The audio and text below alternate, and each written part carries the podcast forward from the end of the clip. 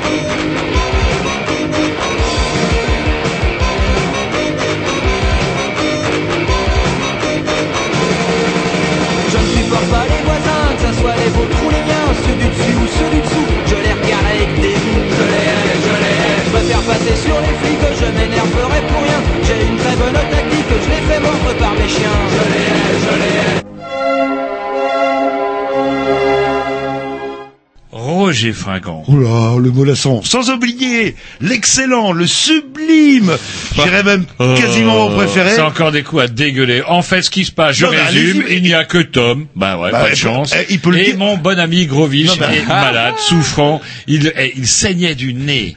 Il saignait du nez la dernière fois que j'ai vu. Et des glaires. Vous, vous auriez vu les glaires. Eh, horrible, horrible. Il crachait du sang. C'était épouvantable. Oui, bah, malgré sa gastro, euh, et hop, tous les cinq minutes, il fait des allers-retours. Ah bah, Tom, il est là. Bref, vous écoutez les Quoi, il a encore une gastro, Tom Bah oui. Il a toujours des gastro. Faut pas lui serrer la main, je vous le Non, déconseille. Grovitch. Ah non, pas Grovich. Grovich, c'est une bronchite qu'il a. Ah ouais. Ah, une bronchite, Ouais. c'est pas une gastro. Moi, je trouve qu'une bronchite, c'est quand même plus poétique que la chiasse. Comment ça s'appelle on, on appelle ça des maladies diplomatiques, non le... non, non, pas du tout. Il est malade. Ah oui. Je l'ai eu au téléphone. C'était l'ombre de lui-même. Il est-. C'est vrai qu'il est très fragile. hein, le- il est fragile, le petit. Le mien, alors là, il s'entraîne euh, tous les matins, il Ah Ouais, fait ses nous 10 refile km dans la il nous tête. refile sa gastro en nous serrant la pogne, et puis voilà, il est content, il s'en va. Bref, vous écoutez les Green News sur les mercredis en direct, le dimanche aussi dans l'après-midi, et sinon pas de problème. Dans vous tapez- l'après-midi, vous emmerdez pas. vous. Dans Euh. l'après-midi, vous croyez que les gens que ça a à foutre d'écouter dans l'après-midi Canal B, faudrait peut-être être précis. Bah ouais, c'est vrai que c'était votre truc. Non, Ah, Allez-y de parce c'est vous la pub, on- c'est vous la pub. on avait signé un si accord. vous la faites, si vous la faites, On avait signé un accord sur papier où c'est moi qui disais le mercredi en direct de telle heure à telle heure et c'est vous qui deviez dire, on avait tiré au dé, hein, parce que t'es pas trop d'accord sur ce coup-là, le dimanche et je vous laisse le dire. Non, non, non, non. Bah, le dimanche, pourquoi j'écoute le dimanche? Parce que je me lève, moi, monsieur. À 15 heures, je suis debout. C'est vrai qu'il y en a à 15 heures qui se commencent couchent. seulement à émerger. Donc, du coup, effectivement, nous ne vivons pas avec le euh, tout à fait le même rythme. Allez, un petit disque parce qu'on a une émission un petit peu bah, bourrée, Une bourrée. émission bourrée, comme Ouais, d'hab. à craquer et un petit disque et après on vous en parle parce qu'on n'a pas beaucoup de temps si on veut faire l'émission. C'est parti, programmation.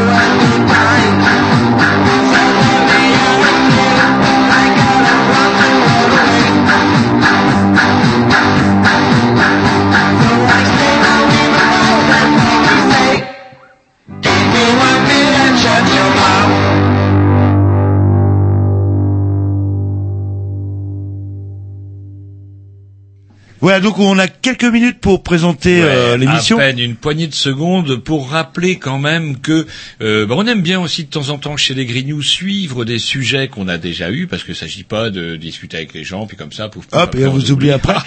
C'est vrai qu'il y a, y a, pas trop comme ça la maison Grignoux. il y a un an à peu près, on avait reçu euh, Pratiquement un an, le 9 pour janvier, c'était ouais. euh, Ouais. on avait reçu euh, bah, les- euh, justement des, des gens qui nous ont parlé un petit peu Ouais, ou évoqué l'affaire. Monsieur Lozet, entre autres, qu'on va retrouver tout à l'heure au téléphone, euh, parce que euh, effectivement, il y a dix ans, on célèbre. un- J'aime pas même pas trop le mot anniversaire, on va plus plutôt parler de commémoration, parce que du coup, on commémore euh, comment euh, la disparition du Bugalet de Braise, bateau qui a disparu, pouf, en une poignée de 34 secondes. Ouais, une 80 mètres de fond. Je me suis renseigné. On a là. poignée de cacahuètes et euh, bon, on n'arrive toujours pas à savoir la vérité. Enfin, des vérités, on, on s'en doute. Il y a des, il y a des, il y a quand même des pas mal de choses assez troublantes dans cette affaire. On en a justement parlé avec Monsieur Lozet et nos autres invités d'ailleurs, parce qu'on avait reçu, euh, comment dirais-je, Monsieur euh, Delaunay qui a fait la maquette. euh, Ouais, le- et l'armateur du navire, Oui, d'ailleurs, aussi, oui, par qui était là, téléphone, par contre.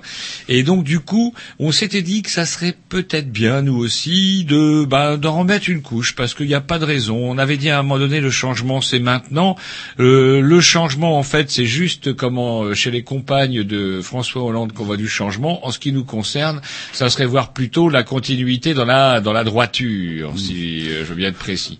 Et on en est d'autant plus déçu quand même qu'on a un ministre de la Marine issu de l'Orient, un ministre euh, par contre de la Marine, de l'armée, pardon, de la Défense, Monsieur Le Drian, qu'on qui a demandé pu- qu'on fasse tout l'éclairage sur l'affaire. Alors c'est ce que nous dira Monsieur Lozet tout à l'heure, et je ne, je ne partage pas votre enthousiasme, malheureusement. Allez, on s'écoute un petit disque et après on envoie directement justement. Yes, c'est Mouey C'est Mouey, et justement, été puni pendant des mois et des mois, puni, j'étais dernier pour une sombre histoire de chantage immonde.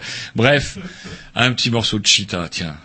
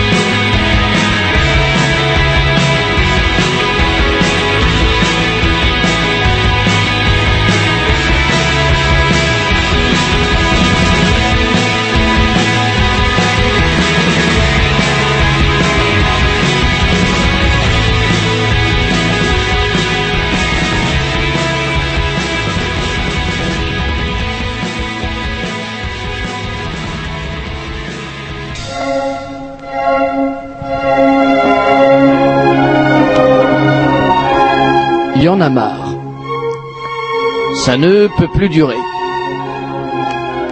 À force de dépasser les limites, je vais sortir de mes gonds. C'est la goutte d'eau qui met le feu aux poudres. Moi je dis mes couilles, merde, saloperie de nom de Dieu de bordel à cul, chérie de putain d'enculé de mes deux. Chronique coup de gueule. Voilà un générique euh, de circonstances pour introduire le sujet de ce soir, à savoir le fameux dossier Bugalet de Braise. Alors je rappelle pour ceux qui auraient raté euh, le début de l'émission, le Bugalet de Braise c'est donc un chalutier breton qui a coulé le comment qui a coulé attendez que je retrouve exactement En janvier euh, le 2004. 14 janvier 2004 Le 15 janvier 2004. 15 janvier, c'est ça hein 15 janvier 2004, au large de, hum, enfin au sud de l'Angleterre. Voilà. Et il est apparu assez rapidement que, effectivement, euh, il y a eu des des choses un peu bizarres dans cette histoire-là. Pourquoi avait-il coulé si vite, etc. Et du coup, pour nous en parler ce soir, on reçoit en tout cas dans nos studios Jacques Lozet. Bonjour. Bonjour. Euh, comment je, euh, bonjour. Voilà, je sais pas si vous avez oui. entendu. Voilà. Et Monsieur Dominique Launay, Bonjour. qu'on ne connaît pas, mais qu'on aurait pu reconnaître dans la rue, à côté, petit côté, hein, petit côté, euh, je dirais non, ça vous choque pas. Les lunettes peut-être. Les lunettes. Vous êtes donc le cousin de Thierry Launay. Thierry dit euh, la technique. Qui nous a foutu en retard. Ouais, qui nous a foutu en retard, et sans lequel on ne parlerait pas ce soir, en tout cas à la radio. Oui, tout à fait. C'est c'est mon cousin et, et je suis très content d'avoir pu organiser cette soirée avec lui ce soir. Vous aurez noté un peu la for- force de réactivité des grignoux, pouf pouf, euh, en une semaine, même pas une semaine, c'est étanché. Ah oui, c'est très rapide. Aussi vite que le bateau a coulé quasiment là. là. Ouh, Je peux me un, peu plus longtemps, dénouement. un peu plus longtemps justement. Et donc du coup Dominique comme Jacques, euh, bah, on va commencer ça en attendant euh, qu'on est directement. euh, on l'a, on a Michel Douce au téléphone? Oui. Voilà super. Euh, comment Allô allô? Allô, allô? Que, comment dirais-je Je ne vous entends pas. Si si, mais ça, ça va être réglé tout de suite. Voilà. Allô allô. Est-ce qu'on vous on vous a au téléphone Oui, oui, je suis là, je vous entends bien. Allô Oui, oui, non. Donc Michel Douce, vous êtes donc euh, l'armateur du comment du, du Bugalet de Braise. Excusez-moi, on a juste un, un tout petit problème technique, euh, comment dirais-je. euh, Vous avez un petit problème technique en ouais, fait pour même un ajouter. gros problème technique. Que même Thierry Lategui n'avait pas prévu. Eh non. Ça va aller mieux là. Voilà. Allô allô. Allô, allô Ah, ça y est, je vous entends. Euh, donc, Michel, vous êtes donc euh, l'armateur du Bugalet de Braise. Oui, je suis l'armateur, euh, donc euh, d'abord bonsoir à tous, bonsoir euh, Anne-Marie, Jacques, Dominique, euh, toute l'équipe. Bonsoir Michel. Donc euh, Bonsoir. oui, ben, euh, Michel Doutre, donc armateur du, du Galet Braise, euh, du deuxième, du deuxième bateau, parce que j'avais un autre avant, un bateau plus petit, 19 mètres 50. Et après j'ai fait celui-ci, voilà, avec lequel j'ai fait 17 ans, Voilà. jusqu'au Et- fameux 15 janvier 2004. Voilà. Et donc, du coup, euh, c'est une, c'est une histoire épouvantable, tragique, mais malgré tout, on va devoir euh, vous demander de, bah, de nous restituer un petit peu l'affaire, parce que je pense que c'est vous qui serez peut-être le mieux à même d'expliquer aux auditeurs en quelques mots un petit peu, bah, qu'est-ce qui s'est passé au- autour de votre bateau. Ah bah, ce jour-là, donc, euh, il était 13h. 13h, moi, 13h30. 13h30, euh, quand j'ai reçu un coup de fil, donc, euh, du capitaine du port de Newlyn, en Angleterre, Corneille anglaise, qui, lui, là-bas, il fait office aussi d'agent consulaire. Mhm. Il s'occupe beaucoup des marins français. Mhm. Qui m'a appelé en me disant qu'il y avait un problème sur le Bugalet, qu'il avait chaviré, mais qu'il savait pas exactement ce qui s'était passé, mais que les hélicoptères avaient déjà décollé, donc, euh, voilà. Mhm. Mhm. Et c'est après ça que ben, les choses sont enchaînées où vraiment j'ai essayé de joindre le bateau directement, euh, j'avais rien. euh, donc- Et et donc, là ça s'est confirmé après quoi. mhm. il y avait donc cinq marins à bord. Oui, cinq marins. Hmm, cinq marins à bord. Et comment euh, Qu'est-ce qui s'est passé alors? Du coup, euh, ça vous est, on, on- vous avez appris que votre bateau avait, avait donc vous pu moyen de joindre votre bateau. Et puis euh, on vous a donné des nouvelles. Qui vous a donné des nouvelles du coup? Bon ben là déjà c'est l'administrateur du quartier de Guinec qui est venu à la- qui m'a appelé, qui est venu à la maison. Mhm. Après c'était les donc les autorités, le maire, euh, voilà quoi. Euh, en général quand on voit ces gens-là venir chez toi, on se doute que c'est pas pour rien. C'est pas pour rien. Donc, euh, et tout s'est enchaîné après, quoi. Le pourquoi, qu'est-ce qui s'est passé. euh, Alors qu'est-ce qu'on qu'est-ce qu'on vous a dit au début alors du coup pour expliquer le, le naufrage du navire? Ah bah, le premier jour, personne ne savait ce qui s'était passé. Hein. Mhm. Personne ne se doutait de ce qui s'était passé. euh, tout le monde avait la même question. Qui... Quoi? Qu'est-ce qui s'est passé quoi?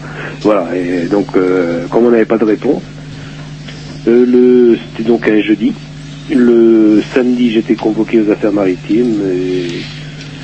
Donc, euh, pour euh, une pour l'enquête euh, donc sur le bateau Mhm. par la gendarmerie maritime. Et quand je suis arrivé chez moi, là j'ai vu il y avait des amiraux, il y avait des il y avait la marine nationale qui était chez moi.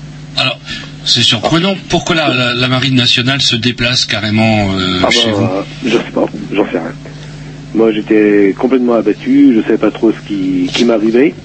Donc euh, ils ont commencé à me dire, euh, tu sais, comme si on avait fait la 7 ensemble le jour avant, tu sais Michel, on n'avait pas de sous-marin sur zone. euh, bon, moi sur le coup j'ai pas pas tilté quoi. Donc voilà, complètement perdu aussi.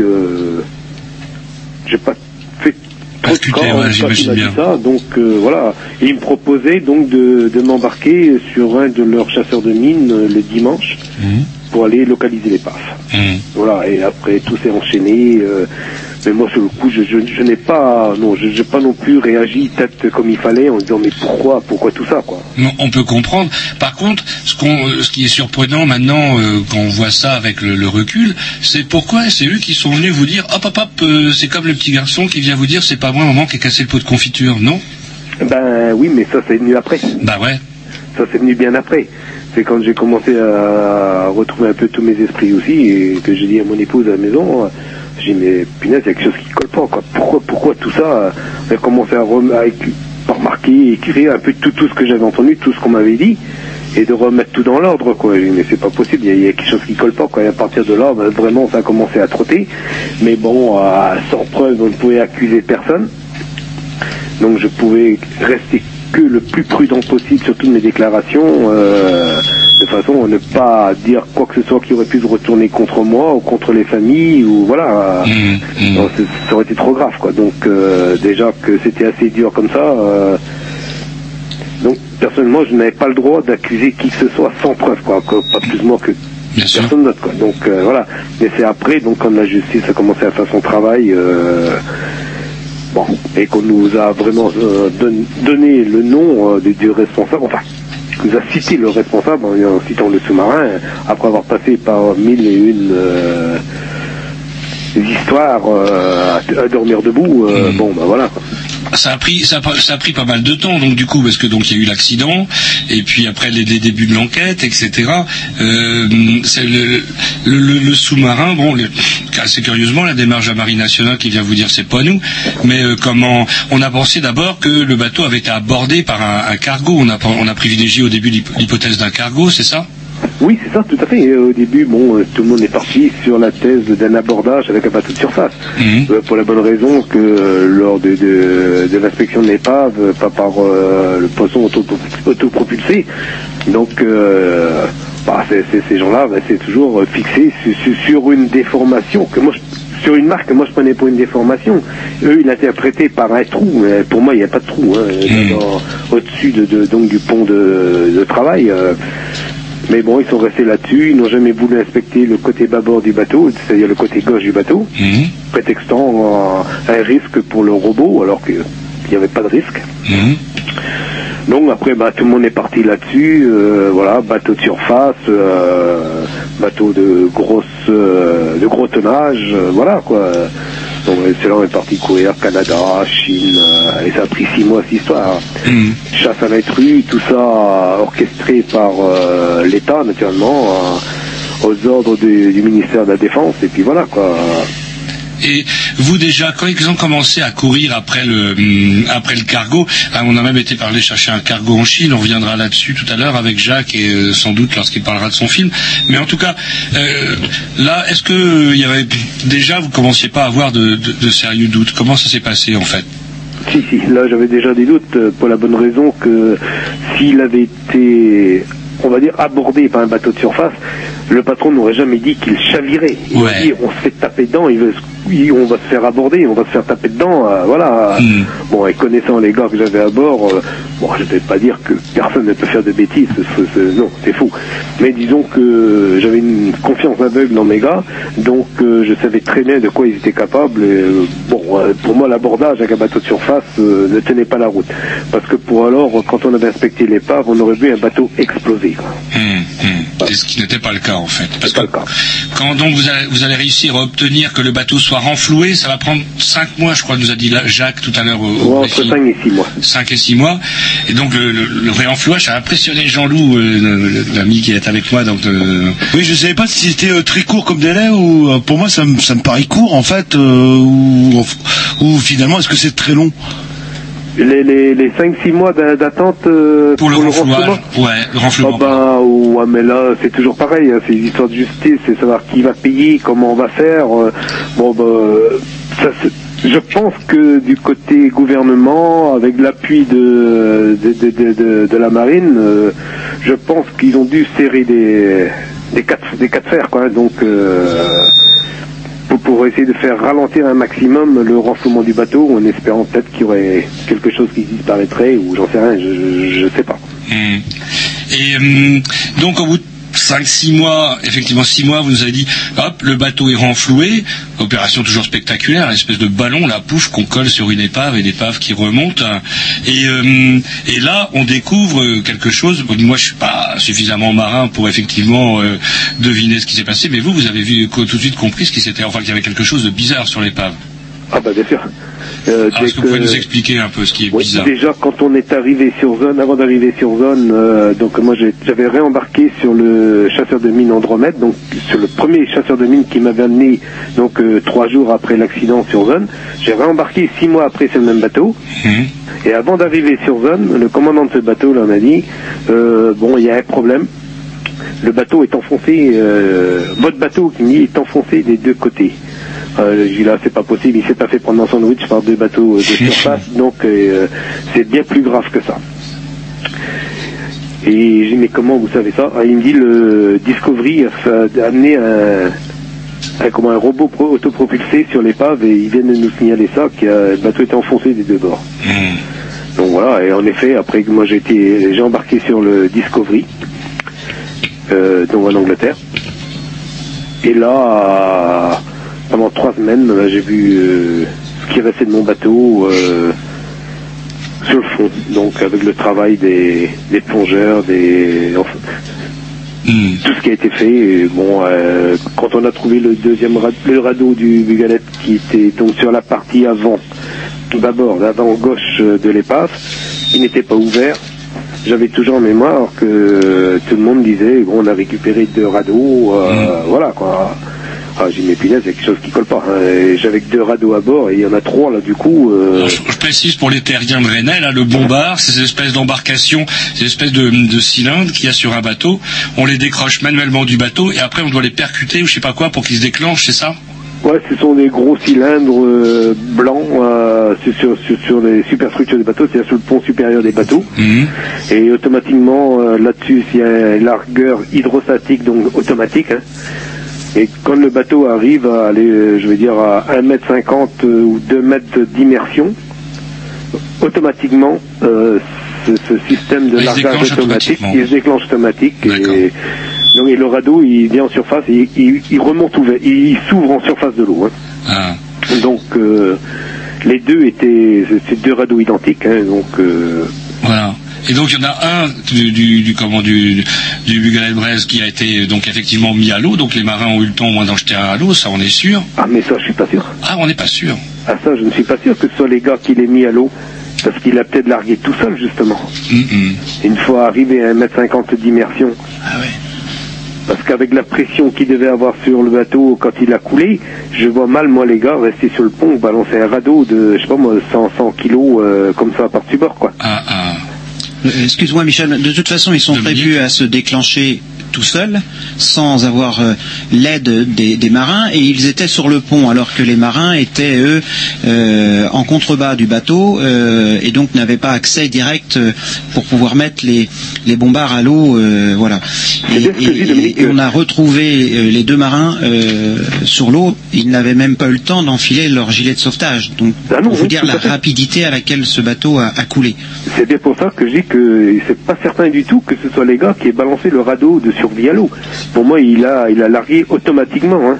Hmm. Euh, Donc, quand le bateau est arrivé à 1m50, 2 mètres euh, sous l'eau, bon, bah, tout, tout a fonctionné automatiquement, mais avec la, la- à la vitesse et la pression qu'il devait avoir su, aucun bonhomme ne serait resté sur le pont. Et là où vous disiez que justement après il y a un truc qui est curieux, c'est que alors qu'il n'y a qu'un seul bombard du Bugalet de Braise qui a hum, qui a été effectivement qui a fonctionné, euh, on, en a- on en aurait vu deux, c'est ça. Ben, C'est-à-dire que le deuxième radeau aussi, il a, il, a, il a été largué automatiquement de son berceau, mais il s'est pas ouvert. Donc, euh, ça- il s'est passé quelque chose là. Euh, je, moi, personnellement, je pense que le, ce radeau, ce, ce conteneur est resté coincé entre les rambardes et la passerelle du bateau. Et arrivé à une certaine profondeur, ben, il n'avait plus assez de flottabilité pour remonter, pour, euh, pour se larguer, pour s'ouvrir automatiquement. Donc pour moi c'est euh, vu avec aussi après avec les, les experts et les professionnels de, du sauvetage, donc euh, c'est la déduction qu'on en a faite. Mais pour le- élément, ouais, allez-y. Mais pour le radeau qui était en surface, euh, qui a été récupéré donc par un chalutier de Saint-Malo, euh, il était gonflé. Donc euh, voilà. Et quand on voit après dans le, ou quand on nous dit dans le rapport euh, qui a été versé donc à la justice que les Anglais ou le plongeur anglais aurait coulé un autre radeau, ben moi je veux bien, mais dans ces cas-là, euh, c'est qui, c'est quoi? Parce que moi j'en avais que deux, et là on est toujours avec trois radeaux. Hmm. Alors l'autre élément qui est assez curieux également, donc euh, l'élément principal qui vous a fait tiquer, c'est expliquez-nous qu'est-ce qui, euh, qu'est-ce que le, qu'est-ce qui physiquement on pouvait voir sur le bateau là. Oh bah déjà physiquement sur le bateau, c'est tout le train de pêche. Et donc euh, d'un côté, donc je ne vais pas parler en termes marins parce que peut-être que Ouais, les gens ne comprendraient pas. Donc je vais dire que sur le câble gauche du bateau, sur le câble du côté gauche, il y avait comme 150 mètres de plus de déroulé. Hmm, hmm. Hein, et donc euh, tout le matériel, euh, donc euh, on a des panneaux qui servent euh, à ouvrir le chalut donc en, en largeur. Donc euh, ces panneaux qui pesaient une tonne étaient retrouvés euh, passés par-dessus le côté droit, par-dessus les câbles du côté droit du bateau. Hmm, hmm. Donc euh, ça c'est impossible pour un bateau qui coule normalement. S'il n'y a pas de traction là-dessus, c'est impossible, c'est- même pas réalisable. Donc ça veut dire qu'il y a eu une traction dessus. Quand moi je suis allé à bord du bateau, euh, j'ai regardé tout de suite dans quelle position étaient donc les commandes de treuil. Et le- la commande de frein du treuil de gauche était bien desserrée. Donc ça veut dire que le gars en passerelle, il a eu le temps de lâcher le frein, mais ça n'a pas dû dérouler assez vite et la traction plus la vitesse font que le bateau a dû prendre de, de la gîte, il a dû pencher sur un côté, embarquer de l'eau, plus de traction, euh, voilà, il est parti très très vite. quoi. Alors justement, vous dites très très vite, moi je ne sais pas à quelle vitesse coule un bateau, j'avais strictement aucune idée, mais d'après les études, et vu l'état des cales, hein, ce qu'on appelle les cales à poisson, qui sont justement, qui marquent une, elles sont euh, clouc, euh, resserrées, quoi, sous l'effet de la pression, elles se sont resserrées, elles ont même explosé, pareil ça fait même du bruit d'ailleurs, ça s'entend ce truc-là, et euh, elles sont complètement resserrées, et votre navire aurait sombré, d'après un chiffre que j'ai vu sur internet, entre 37 et 88 secondes, ça fait pas BZF quand même, c'est rapide. Euh, en- il a mis 37 secondes pour, entre la surface et toucher le fond. Oh, Donc euh, ça, c'est- pas moi qui l'ai inventé, c'est pas moi qui l'ai calculé, ça a été donc euh, prouvé et calculé par des experts. hein. Donc, 37 secondes, c'est ce que j'avais ouais, j'avais noté. de- suivant les sources, c'est marrant, ça varie entre 37 et 88 secondes. euh, ouais, non, c'est 37 secondes. Et 37 secondes, comment un navire comme ça peut couler en 37 secondes, justement? Est-ce que c'est possible? Non, non. Euh, je connais des modèles bateaux qui ont coulé euh, avec voie d'eau. Les gars ont eu le temps d'appeler des secours, ils ont mis leur radeau à l'eau, ils ont pu monter dans leur radeau, attendre que les secours viennent les chercher, et les bateaux n'avaient toujours pas coulé. Hmm. Donc euh, non non. Et la déformation s'explique euh, avec euh, donc une cale à poisson qui était fermée hermétiquement, un bateau qui a coulé très très vite, dont l'air n'a pas eu le temps de s'échapper de la cale, c'est qui a fait un, un phénomène de succion quoi. Donc euh, voilà, comme on trempe une bouteille d'eau dans avec bouchon dans dans, dans de l'eau quoi. Hmm. Et ça explique justement la rapidité du naufrage et explique justement bah, la- le fait que tous les marins aient péri. Quoi. En 37 secondes, on peut, on n'a même pas le temps de réaliser que le bateau est sous l'eau en 37 secondes. Ah ouais, bien sûr, les, les gars n'ont pas eu le temps et ils ont bien vu qu'il y a quelque chose qui collait pas. Ils ont certainement vu qu'ils étaient en train de chavirer, qui, qui Bien sûr. voilà, mais, mais, mais qu'est-ce qui se passait? Ils, ils n'ont pas su, hein. Ah. Ils n'ont pas su ce qui se passait réellement, mais bon, est-ce qu'ils ont vraiment eu le temps de réfléchir à tout ça? Euh, J'en sais rien, quoi. Hmm. Alors écoutez, si vous le voulez bien, on va, on va, hum, on une petite interruption. On va mettre. euh, Est-ce qu'il est calé le, morceau? Ouais, justement, Jacques nous a, Jacques et Anne-Marie nous ont amené un, morceau parce que du coup, l'affaire du Bugalet Braise, on va venir justement. Ah bah, on va essayer d'expliquer. Vous allez nous expliquer justement quelle serait la version plus réaliste de, raisons plus réalistes de ce naufrage rapide. Et euh, un morceau d'un groupe. Jacques, est-ce que vous pouvez nous expliquer, nous dire justement ce qu'on va écouter là maintenant? Oui, c'est tout simplement un chanteur, euh, Didier Roman, qui est basé à Lorient, et un compositeur qui s'appelle euh, Carnoa, euh, qui n'ont pas un rapport immédiat euh, avec les familles des victimes ou avec même le milieu de la pêche, mais euh, qui ont été frappés, tout comme Dominique Laudet, Ou vous-même. oui, moi-même, par, euh, qui- par ce drame et qui ont décidé de, de faire quelque chose euh, par leurs leurs propres moyens, de même que Dominique a fait des, des maquettes, euh, des maquettes des, des deux bateaux impliqués. Euh, lui, euh, enfin ces, ces deux compositeurs et chanteurs ont décidé de faire une chanson sur, le- sur ce, ce drame. Donc euh, voilà. Très bien. On, va on écoute ça tout de suite et on vous reprend tout de suite à l'antenne après, monsieur.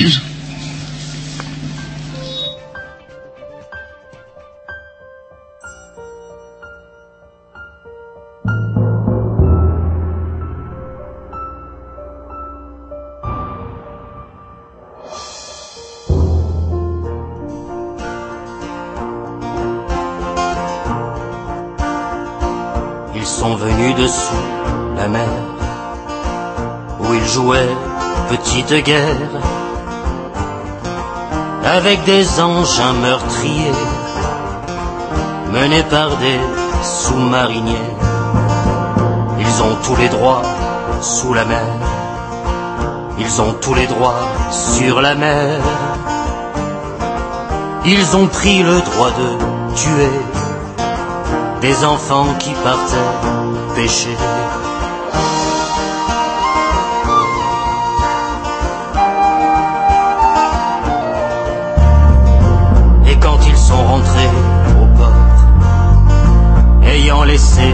Hommes morts,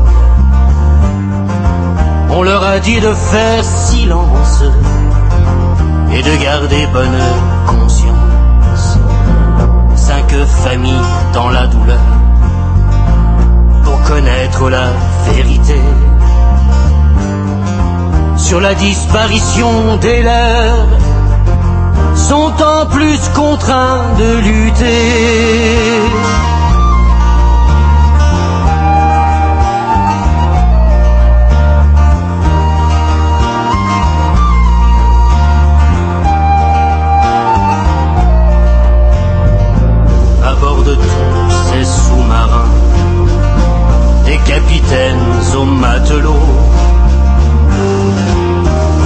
Vous nous mentez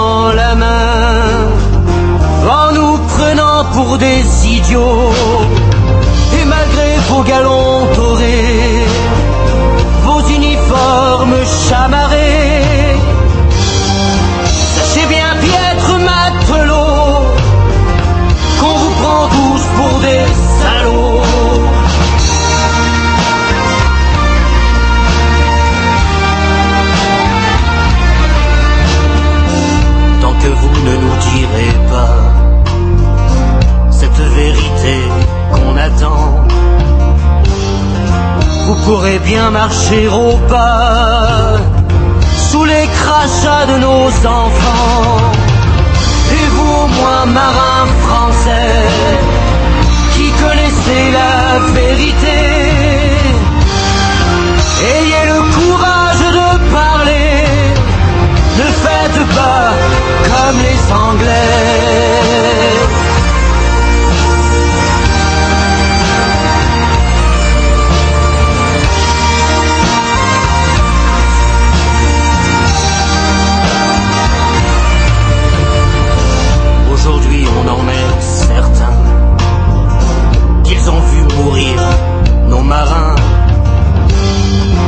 Qu'ils sont restés là sans rien faire du haut de leur hélicoptère.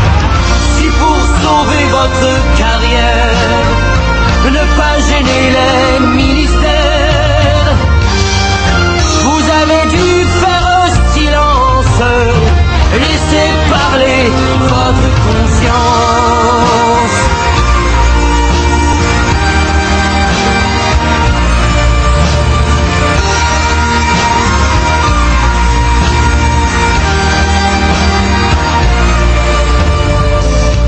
Venus dessous la mer, où ils jouaient petite guerre,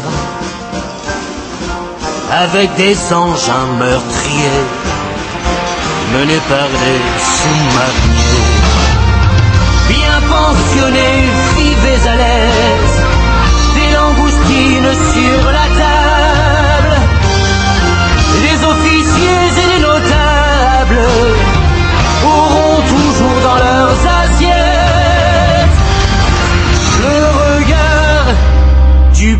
Brest.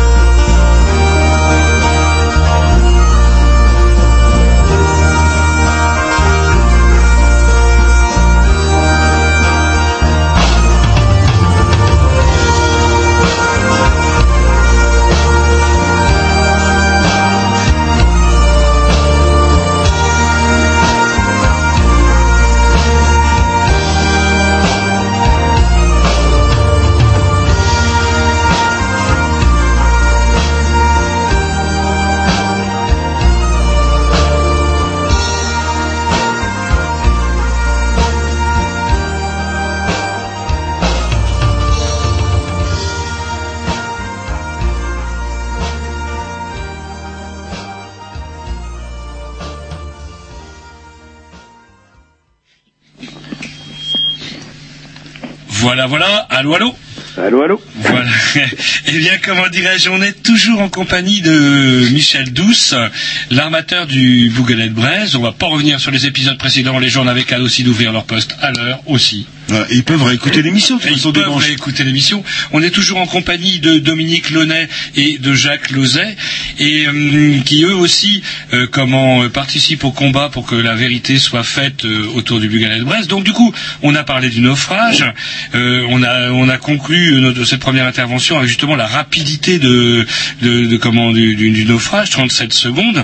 Alors ça serait quoi Alors, qu'est-ce qui s'est passé Comment un bateau de, de pêche, quand même, qui est quand même une unité quand même euh, de taille quand même assez respectable, peut couler en 37 secondes? Qu'est-ce qui serait arrivé? Qu'est-ce qui serait arrivé? Ben, C'est ce que tout le monde dit aujourd'hui, c'est ce que la justice a reconnu. euh, ça ne peut être qu'une traction par un bateau euh, puissant, Mhm. rapide, et comme un tonnage assez important. Donc euh, au début, ils étaient partis sur donc une force exogène. Bon, une force exogène, c'est quoi? C'est juste un phénomène sous-marin. hein, donc euh, Hum, hum. voilà, hein, donc euh, c'était pas la peine de tourner autour du pot pendant si longtemps pour venir nous dire bah oui c'est un sous-marin, mais bon lequel? Voilà. Voilà, parce que donc du coup, euh, pas de bol, là où les, les, bateaux de pêche, euh, pas seulement français, mais aussi anglais d'autres nationalités, sans doute, euh, comment euh, traquent diverses va- variétés de poissons, il y a aussi nos joyeux militaires qui jouent à la guerre et organisent des manœuvres, des manœuvres de l'OTAN, et pas de bol, euh, ou et coïncidence en tout cas, euh, lors, euh, pendant la campagne de pêche du Bougalet de Braise, était prévue une campagne, euh, comment des opérations de l'OTAN sur la zone, c'est bien ça? Oui, oui. Il y avait donc une opération, donc un exercice OTAN, donc qui s'appelait Asvex. Et en même temps, il y avait donc une, euh, une petite manœuvre, on va dire, anglaise, donc euh, le Sursewa. Bah donc, mais que nous on connaissait, hein, parce que euh, connaissant cette zone, travaillant assez réguli- régulièrement là-bas, on les voyait, nous, les bidas euh, anglais et d'autres nationalités là, qui faisaient la petite guerre là-bas. Donc, mais bon, euh, on se doutait bien qu'il y avait des sous-marins euh, avec eux, comme il y avait des hélicoptères, toujours des chasseurs de sous-marins. Mais tant qu'ils nous prévenaient pas, bon, on se disait, bon, il y, a- il y en a peut-être pas, quoi. Et il y a toujours un doute. bon, on a peut-être passé plusieurs fois à côté de la catastrophe, mais tant qu'on les voyait pas, tant qu'on ne savait pas, pour nous, bah, il y en avait pas. Alors, comment ça se fait que des, des- des sous-marins comme ça, ils ont des moyens de détection, même les chaluts, ils peuvent les détecter. Euh, comment ça se fait qu'ils se, prennent comme des merdes comme ça sur les, sur les, les- les chaluts des, des bateaux de pêche? Bah, je ne sais pas. Je ne sais pas. euh, bon, je dirais que pour certains, il, peut y avoir euh, des facteurs, des, bon, des, des, des malencontreusement, ça peut arriver. Je dis pas que ça ne- c'est arrivé plusieurs fois, mais sans, sans mort d'homme, quoi. Mais bon. Parce que Peut-être qu'ils veulent venir trop près ou ils sont piégés aussi, hein.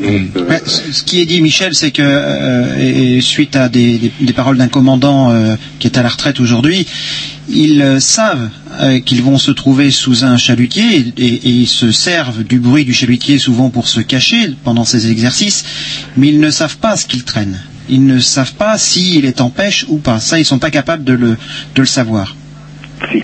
Et que pas bonne raison qu'un chalut sur le fond, euh, c'est- plein de chaînes, c'est bon les panneaux, ça, ça fait un bruit pas possible sur le fond. Ils ont quand même du matériel de détection vachement sophistiqué.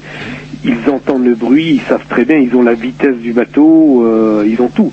Donc ils savent très bien qu'un bateau qui avance à trois nœuds, euh, trois quatre nœuds maximum en pêche, euh, avec le bordel que ça fait tout autour, ils savent très bien qu'il y a quelque chose qui, mais ils veulent peut-être pousser un peu trop loin le bouchon aussi, ou alors euh, je ne sais pas à quoi ils veulent jouer, ou alors ils sont vraiment nuls quoi. Il y a une autre théorie que j'avais lue dans le Canard enchaîné il y a quelques années où il disait que c'est les sous-marins pour ne pas être détectés coupaient leur sonar et du coup c'était bien pratique pour se planquer mais ça rendait ces bateaux un peu aveugles. Et du coup pouf il aurait foncé d'où la possibilité qu'il ait foncé comme un bourrin et qu'en fait euh, comment euh, euh, on en parlait avec Jacques tout à l'heure par contre le, bruit du câble sur le, sous-marin il l'a entendu de toute façon. C'est le bruit du câble du chalut ça il l'a entendu Ah oui, mais maintenant je ne sais pas comment ils fonctionnent ces, ces gens-là sous l'eau, euh, s'ils stoppent leur sonar ou pas, ça j'en sais strictement rien. Mais bon, en tout cas, si il y a le moindre bruit, le moindre frottement sur leur coque, euh, c'est- comme une caisse de résonance. hein. C'est- Ils entendent, je vais pas dire qu'ils savent ce qui s'est passé sur le moment, hein, et ils savent très bien qu'il y a quelque chose qui a frotté sur leur coque. Ça c'est certain. Euh, mais avec tout le, toute la médiatisation qu'il y a eu autour de cette affaire, euh, je pense qu'ils savent quand même que ce jour-là, il s'est passé quelque chose de grave et que les commandants, les officiers de ces bateaux-là, ils savaient où ils se trouvaient ce jour-là. Euh, quand on nous dit que non, ils sont aveugles, ils savent pas où ils vont, ils n'ont pas de position, ou alors une demi-heure, euh, tout, tout- quand ils donnent leur position quand ils ont le temps, mais bientôt ils vont, bientôt ils vont repousser les, falaises et puis euh, et ils savent pas où ils sont. et Il y a de quoi s'inquiéter quand même parce qu'ils ont quand même des engins à destruction massive avec eux. Quoi. Mais on peut se demander aussi, en fait, euh, euh, pourquoi, bon, c'est un accident, c'est pas une, une intention euh, volontaire euh, euh, de couler un bateau. Pourquoi, en, en fait, ils admettent pas, ben voilà, euh, quelque chose de euh, rarissime qui peut arriver. Excusez-nous, on analyse euh, euh, tout le monde et puis l'affaire serait close, serait peut-être beaucoup plus simple. Euh, Pourquoi, à votre avis, ils le font pas? Ah, grand point d'interrogation. Euh, moi, je dirais oui. Il, il aurait dit tout de suite, il dit, bon, ben voilà, on a fait une connerie, ben on assume. Ok, d'accord. Bon, l'affaire maintenant été terminée. Ça aurait coûté beaucoup moins cher à- aux citoyens français. Euh, deuxièmement, pourquoi ils ne disent rien Euh, Prestige, comme dit Didier Roman dans sa chanson, prestige de l'uniforme, euh, les galons dorés. Nous, on est des cracks, on fait pas de conneries.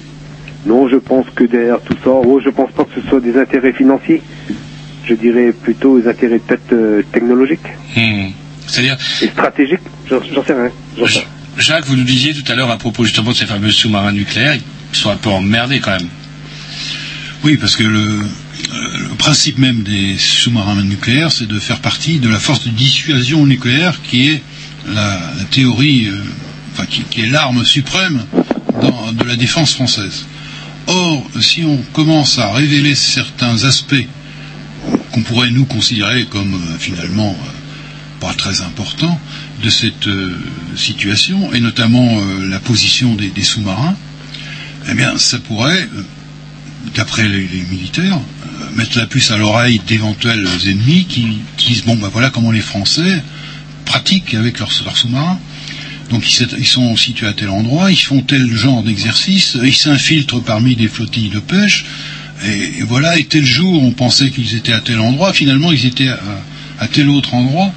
Donc il faut maintenir ce secret absolu. Et on peut le comprendre d'une certaine manière. hein. C'est leur droit le plus strict. Ils considèrent qu'ils ont une mission suprême, c'est de défendre la nation envers et contre tous. Et donc il faut être prêt à toute éventualité et euh, à faire euh, tout ce qu'il faut pour euh, répondre à cette mission. Pour le reste, le plus simple, c'est bon, tout simplement circuler, il n'y a rien à voir. Si les civils doivent se mêler des affaires des militaires, où va-t-on? Alors, euh, comment un autre élément aussi qui pourrait, euh, en tout cas, aller dans le sens d'un accident, ces gens-là sont, euh, ne sont pas véritablement, comment, totalement les, les meilleurs, puisque ce fameux coup, il y a un, un sous-marin anglais qui a été, comment, suspecté, c'est le turbulent, c'est ça, hein, le, qui est suspecté, fortement suspecté d'être à l'origine du naufrage.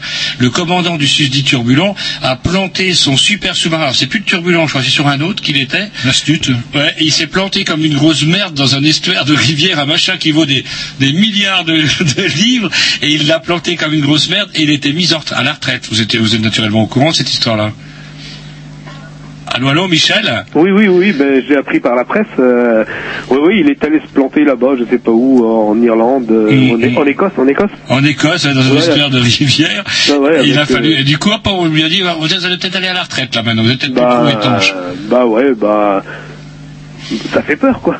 Quand euh, bon, quand on voit des, des, des gens comme ça qui commandent euh, les, des- des- des- les fleurons d'une marine, euh, qui trouvent le moyen de se foutre au tas, euh, on a de quoi se poser des questions. Quoi. Hmm. Il faut Donc, préciser, euh, il faut préciser qu'il n'est pas à la retraite. hein. Il est encore euh, en activité. Ah, il est en activité, j'ai lu En activité, mais enfin, il est dans un bureau. Il n'est plus dans un sous-marin. Il ne Et sévit plus. il y a un, un journaliste du Télégramme, euh, euh, Pascal Baudéré, qui est allé le voir juste avant Noël pour l'interviewer.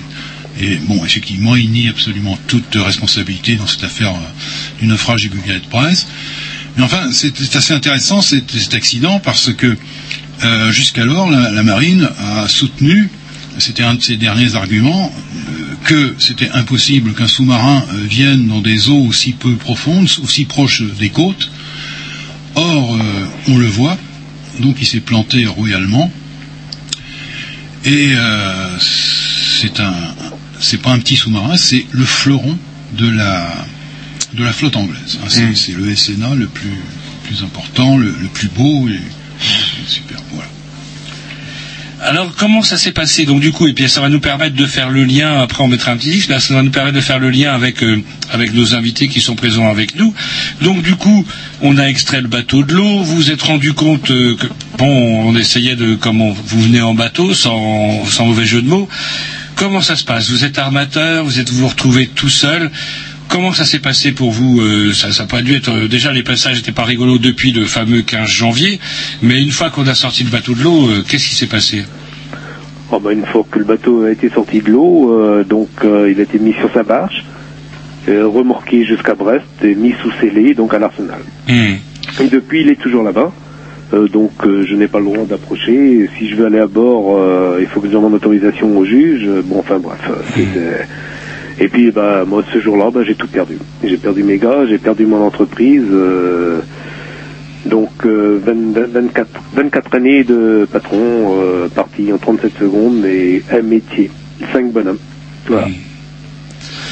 Et là, comment est-ce que c'est là que justement, euh, ça s'est passé comment pour vous? En tout cas pour vous, Jacques, Dominique, il y a eu un comité de soutien. Qu'est-ce qui s'est passé euh, autour de cette affaire-là? Comment justement euh, vous avez trouvé la force de continuer à vous battre, etc.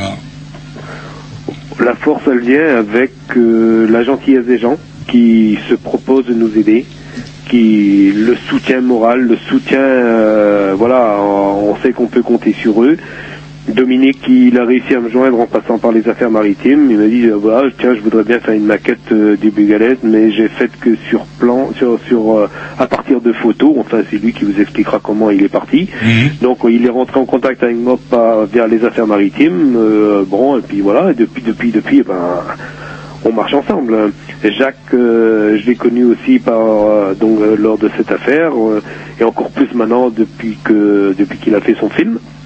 Il y a eu d'autres petits comités de soutien euh, qui ont fait donc des manifs, qui ont organisé des des, manifestations, des donc euh, des concerts. Bon, il y a eu beaucoup de choses de faites, mais euh, il y a eu un grand moment, un grand élan de solidarité.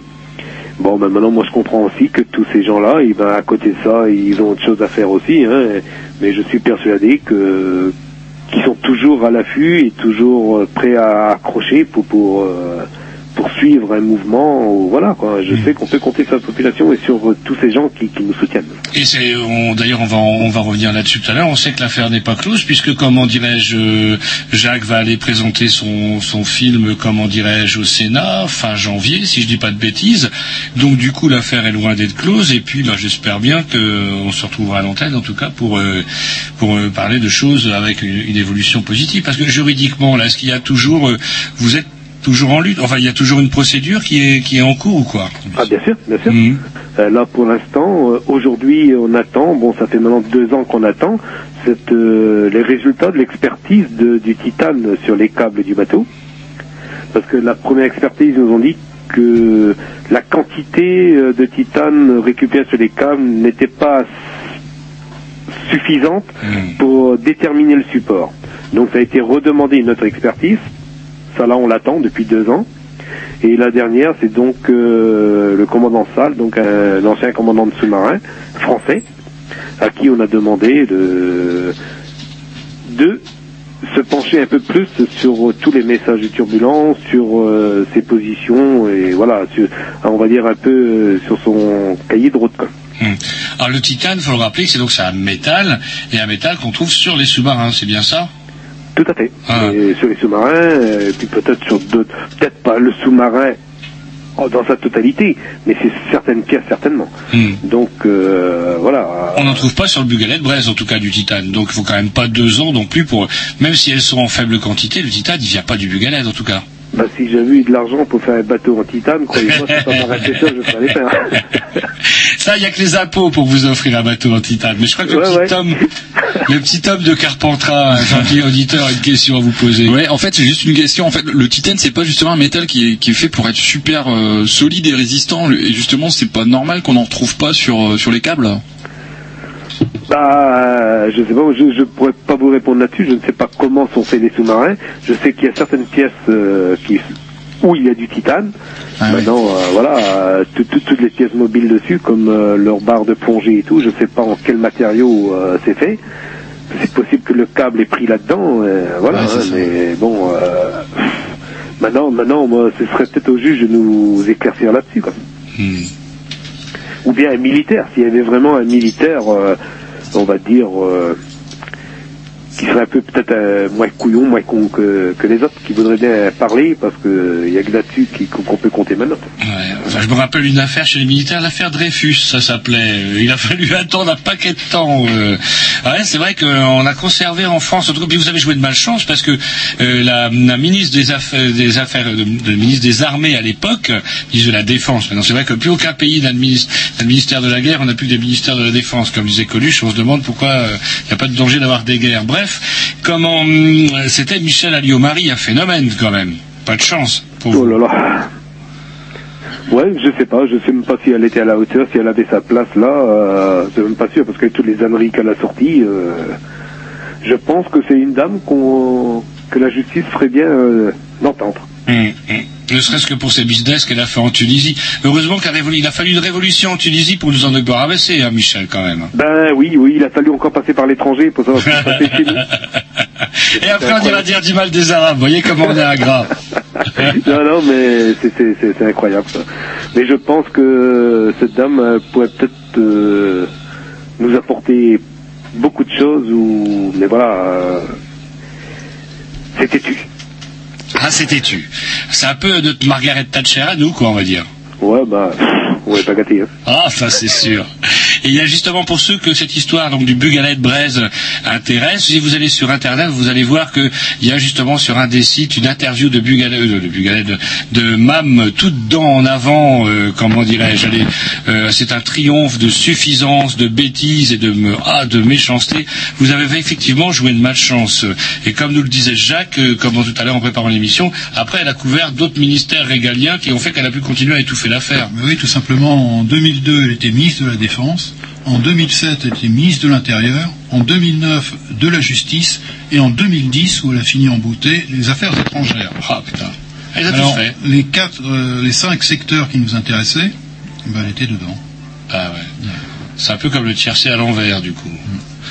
Eh bien, écoutez, euh, on vous remercie, Michel. Euh, comment Est-ce que vous avez, est-ce que vous réussissez à capter sur Internet? On avait un petit souci, comment dirais-je, de, vous, vous nous captez sur Internet de chez vous? Impeccable. Ouais, yes. Eh ben écoutez, on va du coup, on va embrayer après euh, ce petit Dix par euh, comment, avec euh, comment, parce que l'heure tourne, vous savez comment c'est, et avec comment, avec Jacques et Dominique, justement pour qu'ils nous parlent justement du de, de tout ce soutien qui a, de tout ce qui se passe autour du, du Bugalet de Braise. Et si vous souhaitez intervenir, il n'y a pas de souci, je vous donne le numéro de téléphone. Je sais pas si je vous l'avais donné. Si si j'ai si si s'affiche ici le numéro de, de chez vous s'affiche sur mon téléphone, mais autrement j'ai votre portable. Yep. Eh ben mon portable est coupé. Vous appelez directement sur le poste de la radio si vous souhaitez euh, réintervenir. D'accord. Eh ben en tout cas ben merci à vous, euh, bonne soirée, bonne fin de soirée. On va, on va suivre ça avec intérêt. Et voilà, bonne soirée Jacques, euh, Anne-Marie et Dominique. Merci, bonne Et soirée. puis ben, au plaisir de vous revoir. Bonsoir, Michel. De vous voir. Alors, en tout cas, et vous, vous serez en tout cas, vous serez à Cesson-Sévigné le 20 Le 23. 23 Ah oui, oui, janvier. J'y serai. Hmm. Voilà. Ainsi que Didier Roman qui sera présent euh, pour venir interpréter sa chanson en fin de soirée. Alors, ce sera donc euh, une séance de cinéma, cinéma de Cesson-Sévigné. 20h30. 20h30 gratuit, j'ai cru entendre, non? Non, euh, je- une entrée à 4,50€. Ça, c'est votre cousin qui m'a dit ça, que ce serait gratuit, c'est Ouais, Thierry. il s'est trompé Thierry. et donc du coup, euh, comment on vous remercie encore et, euh, et on- et si vous souhaitez réintervenir, il n'y a pas de souci, un numéro de téléphone et on envoie par un petit Dix. D'accord. À Allez, bientôt, Michel. À bientôt. Au revoir. Au revoir. Au revoir.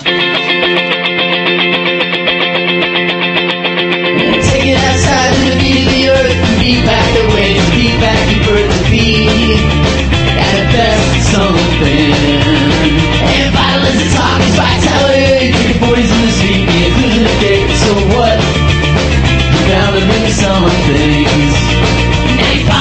Street like it's a fucking parade. When it all dries up, you're gonna feel the pain of excess, of waste, of wanting. Looking at the river, cause the river can run. Looking at the river, cause the river can run. Looking at the river, cause the river can run.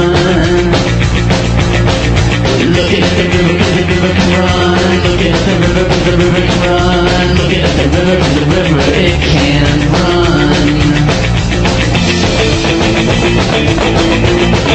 Música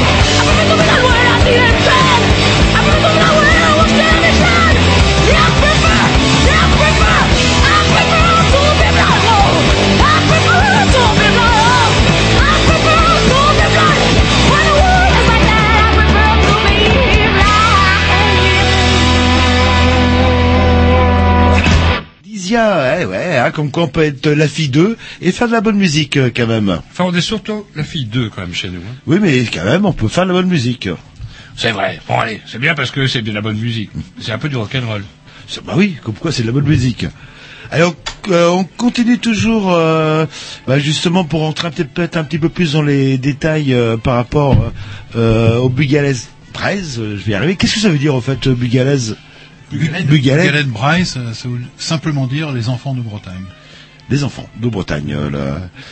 Et euh, moi j'ai une, euh, enfin bon, je pense que euh, Michel y a peut-être plus ou moins répondu. Une question pour, bon, malheureusement des des, des, des navires qui coulent, euh, etc. Ça arrive euh, régulièrement. Pourquoi cette affaire-là a subitement eu autant de retentissement? Ben, je crois que les gens, euh, ont- d'abord les, les familles des victimes, effectivement, et puis euh, tous les Bretons euh, qui sont attachés à la pêche et au monde maritime en général, ont été euh, frustrés et surtout ils ont considéré qu'on les prenait pour euh, pour des moins que rien, qu'on les qu'on les prenait pas du coup en considération, qu'on les menait en, en bateau. La- L'histoire du Seattle Trader, c'est-à-dire ce cargo voyou euh, euh, dénoncé par euh, le ministre euh, de l'époque, Bussereau, qu'on a traqué sur toutes les mers, et on s'est aperçu après que c'était un leurre, puisque au bout de six mois, euh, on s'est aperçu qu'il n'y avait rien du tout, alors qu'on aurait pu, qu'on l'avait déjà contrôlé, les Canadiens l'avaient déjà contrôlé dès qu'ils avaient su que le Seattle Trader était euh, suspecté, donc ils l'ont euh, contrôlé, ils ont dit à Paris, euh, bah, non, il n'y a rien. Mais nous, on a laissé traîner l'affaire, et euh, finalement, il a fallu que les familles, quand elles se sont aperçues que c'était euh, absolument pas le, le coupable, bah, qu'est-ce qu'elles ont fait? Elles se sont ra- rassemblées devant le tribunal de, de Quimper et elles ont fait une manifestation euh, monstre. Et euh, moi, j'ai dans, dans le film là, j'ai recueilli euh, quelqu'un, un, un pêcheur. Euh, qui, qui gueule littéralement en disant euh, c'est un scandale, messieurs les juges, donnez-nous euh, euh, il faut faire euh, prenez prenez vos, vos responsabilités. Et puis ça a été relayé par quelqu'un de, de la famille d'une des familles. Et euh, finalement le, le procureur euh, qui était euh, un homme honnête a décidé de relever le- l'épave. Et quand l'épave a été relevée ben, on s'est aperçu que tout- toute la belle construction autour du cargo voyou ne tenait pas la route et à ce moment-là, euh, c'était le, le scandale. Et le scandale qui est, on a essayé d'étouffer. D'ailleurs, le, le gouvernement a le- tout simplement déplacé euh, une semaine après euh, le procureur. On l'a envoyé aller faire ses histoires à, à Mâcon, simplement. Bon, il faut dire qu'il avait été choisi, enfin, moi c'est une hypothèse, hein, mais il a été choisi euh, sans, sans doute pour ses compétences, c'est-à-dire son absence totale du monde maritime.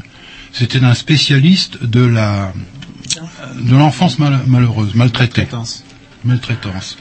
Et il a eu ce mot d'ailleurs devant euh, quelqu'un euh, de la famille Le Floch, quand la famille Le Floch lui a demandé il faut absolument euh, renflouer ce bateau, il a dit mais vous vous rendez compte, vous allez euh, absorber tout le budget euh, de, de l'année, et si j'ai un meurtre de petite fille, et si je veux faire un, sous pour pouvoir pour le... faire un, un relevé d'ADN, euh, c'est catastrophique. Bon, il, il avait raison, mais, mais c'est quand même, c'est quand même euh, significatif euh, de toute cette affaire.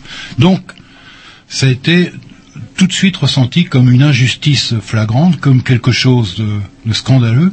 Et ça, ça a été ressenti également par les journalistes, par un certain nombre de journalistes. Et moi, j'ai rencontré euh, tout à fait fortuitement euh, euh, Élise Lucet, pour ne pas la, la citer. Euh, elle m'a dit, bah, les familles continuez, parce que nous, on vous suit, on- dès qu'on a la possibilité de d'investiguer, bon, on n'a pas beaucoup d'argent, mais dès qu'on peut le faire, on le fera, et il faut il faut pas lâcher, parce que c'est quelque chose de fondamental, c'est quelque chose... D'ailleurs, un an plus tard, il y avait l'émission de FR3, pièce à conviction, le, Alors, pièce à conviction, bien le sûr. 14-4-2005, et dans leur émission sur France 3, pièce à conviction, ils accusaient le HMS turbulent. Absolument, déjà, oui. Déjà. Un an après, un an Ah oui. après le, le, le Ah naufrage. oui, oui, ça on peut dire qu'il y a des journalistes qui ont fait un travail formidable. Il y a notamment Sébastien Turel, que j'ai eu encore dernièrement, qui est allé en Angleterre et qui a découvert euh, tout à fait fortuitement euh, qu'il y avait cette fameuse guerre du jeudi, cette guerre du jeudi euh, qui était inconnue puisque la marine disait bah euh, non ça peut pas. On avait effectivement une manœuvre, mais cette manœuvre-là, elle, elle avait lieu le, le 16, donc donc le lendemain du, du naufrage. Il a fallu un an pour que on découvre qu'il y avait cette euh, manœuvre. Tout simplement, le journaliste est allé au- aux opérations à Falmos et puis il a dit qu'est-ce qui s'est passé euh, le, le 15 août? Et vous pouvez pas me dire euh, parce que lui est au courant de tout ce qui se passe. Et euh, il a dit non non on ne garde pas d'archives. On a on- au bout d'un an on n'a plus on n'a plus d'archives. Et puis il y avait un c'est assez marrant parce que il y avait un, un- un jeune stagiaire qui était là qui pilotait sur son ordinateur. Si si mais regardez j'ai trouvé moi le 15. Faut jamais embaucher les stagiaires. À force Ah de là pas là. payer les gens, on finit par s'en mordre les doigts. Et euh, vous pensez, euh, à Sébastien Turet, avec caméra, il a filmé ce qu'il y avait, et à ce moment-là, on a vu la liste des bateaux, et dans ces fameux bateaux, il y avait le turbulent, euh, qui n'a- n'apparaissait nulle part. Alors, ce qu'il faut dire, c'est que on a fourni euh, très rapidement là, les marines se sont entendus pour fournir les, les positions des bateaux le jour du le, le- le 15 janvier, le jour du naufrage, mais n'ont pas donné à l'heure du naufrage. Parce qu'ils ont des, n'ont pas les instruments aussi sophistiqués que vous pourrez le donner à l'heure du naufrage. Non, ils l'ont donné euh, 25 minutes après. En 25 minutes, ça permet de, de noyer le poisson, on peut Mhm. dire. euh, bon, hein. Et notamment le Dolphin, un des sous-marins euh, qui est impliqué aussi, hollandais, qui lui a participé au, au, au sauvetage, qui est assez euh, inédit dans, dans une affaire comme ça. Les sauveteurs anglais n'avaient jamais vu un sous-marin participer à un sauvetage, parce que on peut pas dire qu'il soit particulièrement apte à ça, étant donné euh, son franc-bord, euh, la Ils manière. sont pas orange déjà les sous-marins d'attaque. Non. Bon, euh, voilà.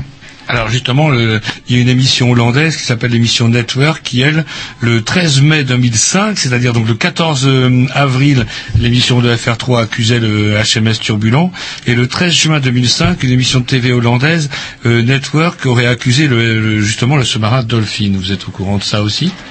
Non.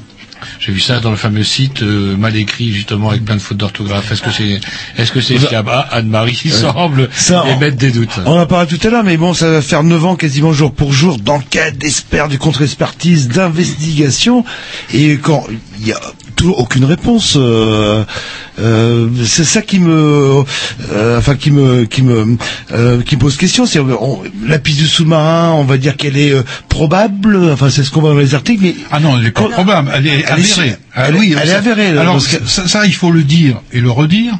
C'est un scandale quand je vois. J'ai encore vu dernièrement, euh, bon, un, un journal qui terminait en disant, euh, il parlait justement de l'interview du, du commandant Coles et il terminait en, en parlant de cette euh, euh, thèse du BEA mer qui euh, en revenait à la fameuse, à- le fameux accident de pêche, euh, c'est-à-dire que le Guyane Braise aurait croché euh, le fond marin. Et par contre, euh, il y a eu, Or, il y a eu des, enfin les Or, les juges ont, ont fini par euh, admettre que c'était un sous-marin. D'abord une force exogène, et ensuite que c'était un sous-marin. Et même le commandant euh, Salle, enfin le contre-amiral Salle, est allé plus loin en disant que c'était un sous-marin américain. Voilà. Mais On se renvoie la balle un peu dans l'OTAN. Il y a eu euh, pas mal d'experts et je sais qu'en préparant l'émission, vous avez lu un extrait de de- d'un rapport euh, de deux rapports d'expertise en fait du même expert qui disait tout et son contraire. Ah oui, en 9 ans, on- on- les gens oublient ce qu'ils ont dit.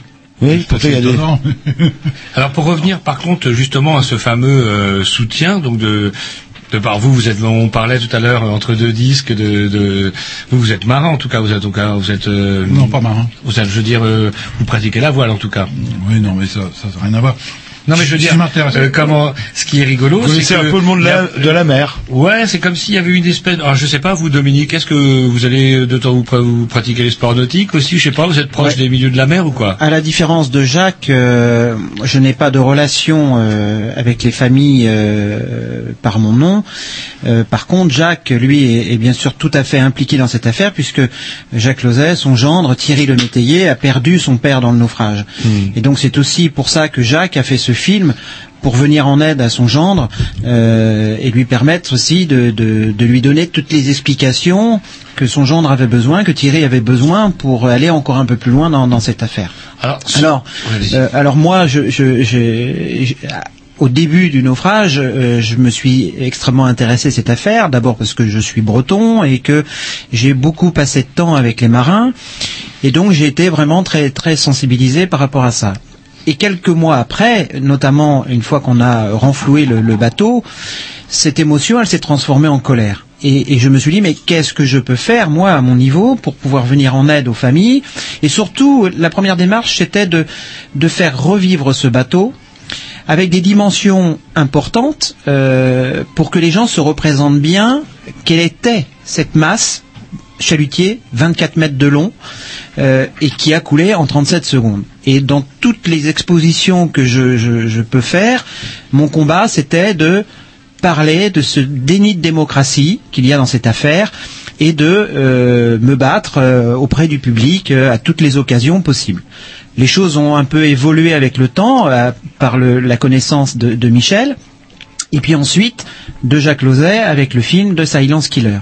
Et euh, quand je vois euh, le combat que Jacques et Michel euh, font pour connaître cette vérité, on se dit qu'on ne peut pas euh, se battre avec eux dans cette affaire. Et il faut bien sûr savoir garder sa place, euh, mais il faut se battre avec eux pour pouvoir faire en sorte de médiatiser cette affaire le plus longtemps possible et d'arriver à connaître euh, la vérité que les familles ont droit. On a un slogan Bugalette Braise, on nous doit la vérité. Bien sûr qu'on nous doit la vérité, puisque les Français ont payé le renflouement de ce navire, qui a coûté extrêmement cher. Donc on est en droit, et tout le monde est en droit de connaître cette vérité. Oui, puis il y a eu mort d'homme quand même. Il y a quand même cinq eu- personnes qui ont disparu. Je rappelle quand même qu'on a trouvé que trois, corps, c'est ça. hein. Trois marins. Donc euh, deux familles qui n'ont même pas pu faire leur travail de deuil ni quoi que ce soit. Enfin tout ça, c'est épouvantable. C'est le cas justement de mon gendre, euh, dont on a, Hmm. on n'a pas retrouvé le to- corps de son père. Et malheureusement dans le dossier, euh, il y a une pièce tout à fait étrange, c'est qui est écrite en anglais et qui dit euh, We have picked up, elle n'est pas traduite, We have picked up two people. Ça veut dire nous avons recueilli deux personnes et pas deux corps. Et puis quelque temps après, euh, il y a un autre message qui dit Est-ce que vous confirmez euh, avoir euh, récupéré deux personnes? Et euh, la réponse est non. La réponse est non. Ah, ah. C'est c'est bizarre, on n'est pas, on n'est plus dans la guerre froide où on, Non, garde mais- des otages et des marins qui auraient pu voir quelque chose de qu'ils n'auraient pas dû voir. Enfin, je sais pas, ça devient. euh, Alors, c'est c'est d'autant plus étrange que euh, cette affaire-là s'est déjà produite. Il y a eu un précédent, c'est c'est celui de la Jonque, un bateau qui a coulé à peu près euh, dix, dix ans avant. Euh, la Jonque aussi, euh, il y a eu mort d'homme, il y a eu cinq personnes qui ont disparu. Et on ne sait pas trop comment il a disparu. Mais euh, ce qui s'est passé, c'est qu'on a envoyé des sauveteurs, et les sauveteurs, pendant une heure ou deux, je crois, sont en vue de survivants. Ils sont deux personnes. Et puis après, d'une manière étrange aussi, ils ont disparu. Et on a voulu revoir les enregistrements, et les enregistrements ont été effacés. Il y a une cassette euh, de du sous-marin euh, qu'on a envoyé, enfin de du, du petit sous-marin à caméra qu'on a envoyé pour l'é- l'épave. Et là, c'est un, c'est ahurissant, c'est un, un officier qui a emmené la cassette chez lui et qui a enregistré un James, un James Bond par-dessus. Donc, on est dans, dans le délire le plus complet. c'est, euh, enfin, Et alors, pour une affaire qui pourrait être très simple en fait. euh, Surtout qu'il y a déjà eu une reconnaissance. Il y a un navire, ang- un navire de pêche anglais qui a été coulé par un sous-marin anglais.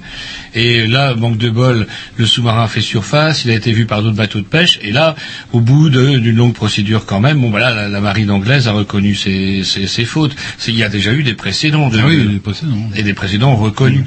Et alors, je voulais, je voulais en revenir à, à- donc, euh, je- on comprend désormais pourquoi effectivement ce qui vous motive. Vous avez donc décidé de de, de, de- de réaliser un film. C'est votre métier, ça, d'être réalisateur de films documentaires. Vous en aviez déjà réalisé avant? Oui, j'ai réalisé fait une, vingtaine de films à peu près euh, sur des euh, des sujets maritimes surtout, c'est ça qui, qui m'intéresse. Et puis, euh, étant donné qu'on est au bord de la mer et qu'il y a énorme matière, bon, dernièrement, il y a un film qui est passé euh, dans le cadre du mois du film documentaire euh, sur euh, la pêche à la sardine. Bon, c'est l'histoire d'un médecin qui se souvient que dans sa jeunesse, euh, bah, il avait payé ses études de médecine en allant à la pêche à la sardine. Bon, c'est bon, ça a beaucoup intéressé Donc- les gens. Euh, donc des documentaires, des films documentaires tournés sur la marine et sur le- la pêche. Souvent la pêche. Oui, souvent bon, la pêche aussi. Bon, j'ai- Ah. j'ai fait un film aussi sur un, un bateau, un, un vieux bateau, un cargo de 47 euh, qui a été mis en service, euh, donc un 47 pour euh, les phares et balises. Alors ce film-là que vous avez réalisé, est-ce qu'on peut rappeler son, son titre à Alors, ce film? C'est The Silent Killer. The Silent Killer. Et donc euh, Silent Killer d'une durée de une heure et demie, vous avez dit Ouais. tout à l'heure, vous allez le diffuser. Alors si vous êtes parmi nous ce soir, c'est parce que vous êtes en route pour Paris. Euh, vous allez donc euh, prendre langue avec, enfin ça c'est déjà acté, etc. Et ce film-là va être diffusé, vous allez le diffuser au Sénat, euh, comment dirais-je, le fin janvier, c'est bien le ça 31 janvier. Le 21 janvier. Le 31. Le 31. Alors, comment vous avez fait pour obtenir que ce film-là soit diffusé Dans quel but, etc. Est-ce que vous pouvez nous dire un petit peu? Bon, alors il va être diffusé euh, essentiellement à l'intention des, des parlementaires. Euh, bah, c'est une initiative qui vient euh, de certains sénateurs, notamment un sénateur du Morbihan euh, qui s'appelle Joël Labbé, et une sénatrice de Paris qui s'appelle euh, Laila Aichi, qui ont été euh, bon récemment euh, élus. Vous savez, il y a eu une fournée de nouveaux Ouais, le, sénateurs. Sénat, le Sénat est à gauche maintenant, même Voilà, le Sénat voilà. est à gauche. Voilà. Bon, alors il se trouve que euh, ces sénateurs sont verts. Bon, nous, on, on est donc supportés par ces personnes et on, on est très contents. hein. Et bon, ils vont, euh, ils sont convaincus que effectivement c'est un problème. Il y avait d'ailleurs euh, Eva Joly qui euh, avait interpellé le gouvernement euh, au moment des élections. Et notamment, il y avait une question qui avait été posée par euh, une, une membre du conseil euh, régional de, de Rennes, donc ça vous intéresse particulièrement, sur la levée du secret défense. Il avait, il avait été demandé que le conseil régional de Bretagne émette le vœu qu'on, un simple vœu, hein, qu'on lève le secret défense. Et le résultat, c'était que le président du conseil régional, que vous connaissez, a dit, bah non, c'est pas de notre compétence. C'est qui le président du conseil général qu'on connaît euh Oui, ben maintenant il n'est plus conseiller. Et le ministre Le euh, le- ministre de la Défense, c'est Ah. Monsieur Le Drian.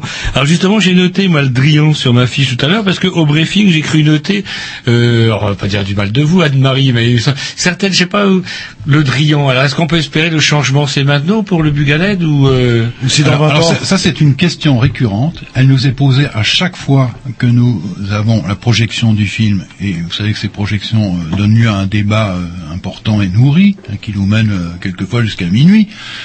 Et bon, les gens, une, fois, une fois, deux fois, posent, mais maintenant qu'il y a un changement de majorité, est-ce que vous avez un changement dans l'évolution du dossier? Et à votre place, à ma- à notre place, qu'est-ce que vous pourriez répondre? Alors, je disais oui, le changement c'est maintenant. On nous a dit alors? Rien. Rien, on n'a rien changé. Vous avez pris, est-ce que vous avez pris langue alors justement avec Monsieur Le Drian euh, justement par rapport à tout ça? Alors, je vais vous montrer. Oh là. Jacques fouille dans ses fiches, ça va chier pour Le Drian. Voilà, c'est une lettre en tête de l'Assemblée nationale de Monsieur Jean-Marc Ayrault, à l'époque député de Loire-Atlantique, mais c'est quand même une lettre datée du 8 juin, c'est-à-dire qu'il était déjà Premier ministre. Et voilà, Monsieur Jacques Lauzet, euh, vous nous avez appelé l'attention sur l'affaire du Bugan Braise. Euh, votre demande a retenu toute notre attention. Aussi, je vous informe être intervenu auprès du ministre de la Défense, Monsieur Jean-Yves Le Drian. Bien, Voilà. d'accord. Et depuis, Le Drian, il est sourd. Est-ce qu'il est comme moi? Oui, depuis que les PTT ont été euh, quasiment privatisés, bah, le il met plus de temps à arriver. temps. Oui, ils ont, Et- peut- ils ont peut-être des fax encore là-bas. Est-ce que vous avez essayé du coup de, de, re- de- de recontacter Monsieur Le Drian, non? Non. Non. Non, mais par contre, euh, j'ai contacté encore récemment euh, un député qui lui est très proche. C'est notre député Gwendal Rouillard, qui euh, bon, m'a dit qu'il était intéressé par l'affaire et qu'il comprenait, euh, etc., qu'il était conscient que c'était pas très bon finalement qu'il y ait cette rumeur qui court sur le fait que bah, la gauche laisse tomber le, Bah oui. le Galen Braise, hein. Ah, ah. Surtout si en plus il s'agit d'un sous-marin anglais. Voilà. Alors ce film, comment je l'ai vu, euh, c'est Dominique qui m'a appris ça au téléphone l'autre jour. Ce film, il va avoir euh, donc, euh, il est, est-ce qu'il est déjà sorti officiellement ou euh, il y a une sortie officielle qui est prévue ou pas? Je ne sais pas. Excusez-moi. Alors non, non, le, le film est déjà sorti depuis Bien. depuis bien six mois. Hein. D'accord. Puisqu'il a été, euh, alors il a été euh, sorti à Groix, à Lorient, à Groix, à Plumeur, à Audierne, à Pinmar, à, à Nantes chez notre ami euh, Dominique. Et il est passé également en Normandie, à Lyon-sur-Mer. euh, et bon, je dois en oublier. Et à, bon, à Loctu- à Locmiquéric, euh, à Etel, À Etel. et, et dans et Riantec également, et partout. On fait ça le comble. Et à, à Pont-l'Abbé, tiens, j'ai oublié Pont-l'Abbé, Pont-l'Abbé, 600 personnes. Ah ouais, quand 600 même. personnes. Donc euh, c'est pas retombé. Deux scènes, euh, il y avait deux, deux classes du lycée maritime. Des jeunes qui sont précipités sur les maquettes d'ailleurs. Euh, donc il y, a- y a, véritablement un gros engouement, un gros, un gros Un problème, soutien. un soutien et, Ah. et quelque chose qui touche les gens et profondément. Et maintenant, bon, on le faisait pas jusqu'alors, mais maintenant les gens, on leur a dit, ben voilà, vous signez, vous donnez votre nom et on, vous tient au courant. Ah. Et là, ils viennent, ils font la queue hein, maintenant. Et, écoutez, euh, ouais, ouais, on- et plus formidable encore, ce film-là va être diffusé même euh, dans les ports en Angleterre. Dominique me disait ça au téléphone. Après Cesson Sévigné, vous tournez, vous partez, euh, projeter ce film, euh, comment dirais-je, dans les ports anglais, les ports de pêche. Et là, il- ça, et là, ça m'a touché, le, euh, ça m'a touché le cœur parce que on a une espèce de solidarité des gens de mer. Parce que ce qui est arrivé à des marins français, effectivement, euh, les sous-marins nucléaires ne sont pas faits, faire, semblent faire fi de la nationalité des chaluts et pouf, emmène tout le monde vers le fond. Et il y a, est-ce qu'on peut rêver effectivement d'une espèce de, communauté de lutte autour de tous les professionnels de la pêche pour éviter que, qu'au moins que le, la tragique histoire du Bugalet de Brest serve à quelque chose, quoi. Oui, alors moi, moi c'est un sujet d'étonnement, c'est que euh, j'ai rencontré à la cour d'appel de Rennes, euh, lors d'une audience, j'ai rencontré un, correspondant britannique, euh, Tim Finan, qui est correspondant en Bretagne de, de divers journaux, un, bon, journal qui, ressemble à Ouest France, il est correspondant à la BBC aussi, etc. Et il était très très intéressé. Il m'a dit que bon, effectivement, il envoie des articles sur l'affaire parce que ça touche les Anglais. Et euh, bon, il se trouve qu'on a rencontré effectivement à l'occasion du festival interceltique à Lorient, on a rencontré les, les représentants euh, de la Cornouaille et qui sont venus spontanément nous dire mais ça nous intéresse, euh, montrez-moi votre film et nous on va le passer. Et effectivement, le, ça suit son chemin. Il y a, le, il y a aussi un parti, des, des membres d'un parti qui s'appelle le MK, bon, qui est un peu ce que en Angleterre, euh, ce, ce qui est en Bretagne plutôt l'UDB, hein, c'est-à-dire un petit peu autonomiste. Très très très intéressé parce que ils nous ont dit carrément, nous, on en a marre d'avoir euh, des bateaux qui sont culbutés par euh, par des sous-marins par les manœuvres. Et il y a un député anglais aussi, euh, Andrew George, j'ai pas mal de, ra- de rapports, euh, un avocat qui s'appelle Charles Attersley, qui tous ces gens-là sont ont, inter- ont interpellé le, le Parlement, euh, d'ailleurs à la demande de- d'un journaliste, fameux journaliste français dont je parlais tout à l'heure, euh, Sébastien Turet, et ils ont obtenu des réponses. Alors que nous, on n'a pas obtenu les mêmes réponses de la part euh, du gouvernement français. C'est- quand même euh. Bah, écoutez, on va, s'écouter un petit disque, et après, il nous restera 2-3 minutes pour, bah, pour te conclure. C'est parti, alors, euh, donc, Alors, bah, c'est en- encore une, euh, une chanson. Il nous reste de- encore une chanson de Didier Roman. c'est parti.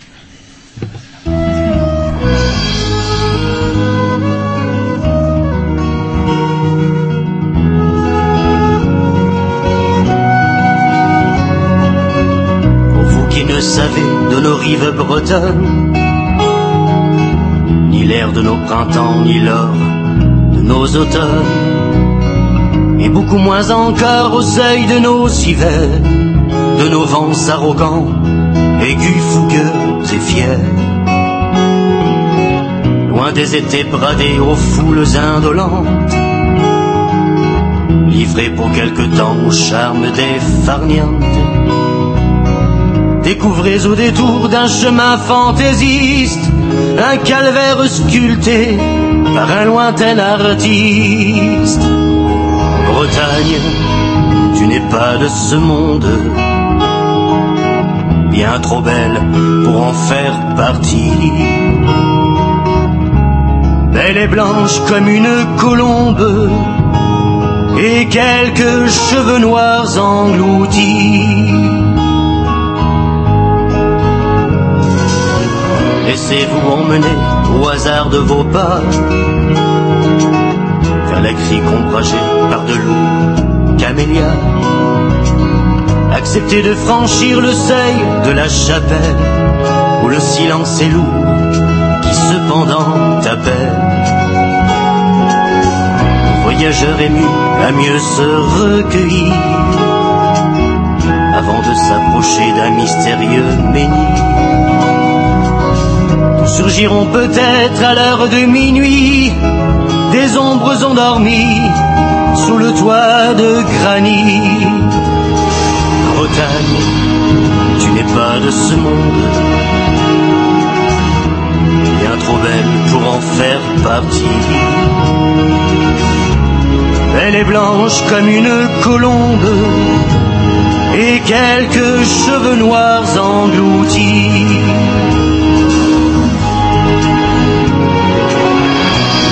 D'offrir au vent vos chevelures qui sauront conserver ces parfums d'aventure. Venus du fond du temps, du creux des grandes voiles, où l'on trouve parfois le reflet des étoiles. Les mêmes qui ce soir viennent clouter d'or pâle, les flots devenus noirs à l'abri d'une cale les barques trapussent et chevaux de la mer viennent se reposer de leur dernier canter. Bretagne, tu n'es pas de ce monde, bien trop belle pour en faire partie. Elle est blanche comme une colombe et quelques cheveux noirs engloutis.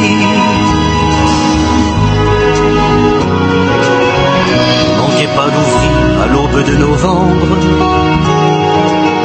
les contrevents de bois d'une petite chambre.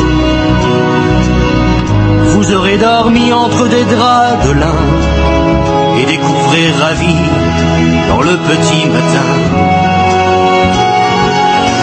le lever d'un soleil qui s'obstine et s'attarde. Apparaît l'océan, magique arrière-garde de teintes inconnues où les reflets du ciel dérobent à la mer la douceur du pastel.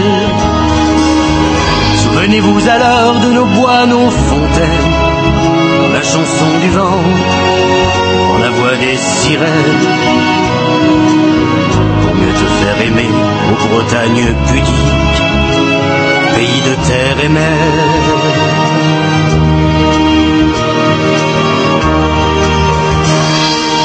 Mon cher pays d'Armorie.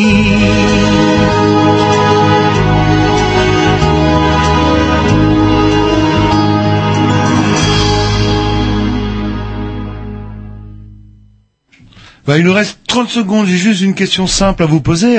Est-ce que vous croyez qu'un jour, on saura la vérité vraie? Bah, je pense que Même si vous le souhaitez, je sais oui, bien. oui, on le que- souhaite, mais je, je pense. Bon, il y a d'autres exemples. hein, Il y a le, par exemple, le, le Gaulle, un, un chalutier qui a été euh, un chalutier anglais qui a été coulé en 74. Eh bien, en 2004, il y a quelqu'un qui s'est présenté euh, chez les familles en disant bah, je suis au courant, euh, j'ai entendu les conversations entre deux personnes et voilà. Bon, dans l'affaire du juge Borel, c'est pareil. hein, le, type qui s'est suicidé, on, on a découvert finalement, tout simplement parce que quelqu'un a parlé en disant mais moi euh, j'ai les conversations et je peux vous dire que c'est pas comme ça que ça s'est passé. Pour les 10 secondes qui nous restent, on va peut-être euh, citer. bah, Ouais, il y a quand bien, quand même, euh. qu'on a, on a oublié. Enfin, on a parlé beaucoup de côté technique, etc. Puis il y a quand même des vies humaines euh, derrière. Ouais, et ces vies humaines, moi, j'aimerais bien ouais, que cette émission soit dédiée à comment bah, aux cinq marins qui ont disparu. Alors peut-être que je vais vous laisser dire les noms. Enfin, je, Yves Gloagen, je prononce bien parce qu'on on- Yves Gloagen, 45 ans, qui était donc patron de, de ce fameux bateau. Georges Le Métayer, 60 ans, chef mécano. Patrick Gloagen, 35 ans, second matelot. Pascal Lefloc, 50 ans, cuistot. Et Éric Guillonnet, 42 ans, matelot. Et toutes ces personnes-là ont donc disparu au large des Cornouailles. Et ça serait bien qu'effectivement on sache un jour le fin mot de l'histoire. Pourquoi? Si je, peux, si je peux me permettre, vraiment pour clôturer, on voudrait juste rappeler quand même les mots de, de François Hollande euh, lors de son débat avec M. Sarkozy. Si vous vous rappelez, moi président. Et moi président, je serai un président qui respecte et considère les Français. Nos cinq marins n'ont pas eu le respect qu'on leur doit, et je crois qu'il est important de le rappeler, et que M. Sarkozy, euh, M. Hollande euh, et euh, M. Jean-Marc Ayrault, qui ont été sollicités à plusieurs reprises, eh bien, euh, fassent le nécessaire aujourd'hui pour que enfin on puisse connaître cette vérité. C'est tout ce qu'on leur demande. Et puis quand elle dit ça, il n'était pas encore élu. Faut le rappeler. Tout à fait. Et je crois que notre nation n'en serait que grandie de connaître cette vérité. On va finir par remettre Sarkozy. Moi, je dis. D'un moment, qu'est-ce qu'on s'ennuie Qu'est-ce qu'on s'ennuie? Allez, on dit salut. à prochaine. Dominique, Jacques, Anne-Marie et votre compagne aussi. Dominique, ça va? Comment vous êtes là Vous suivez vos matelots Ça va quand même? Ouais, elles nous font signe que ouais.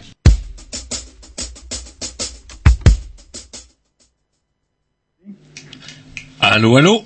Oui. Oui, bonsoir Monsieur Jacques Lozet. Donc, euh, ça nous fait drôle de vous retrouver après avoir réécouté euh, cette émission.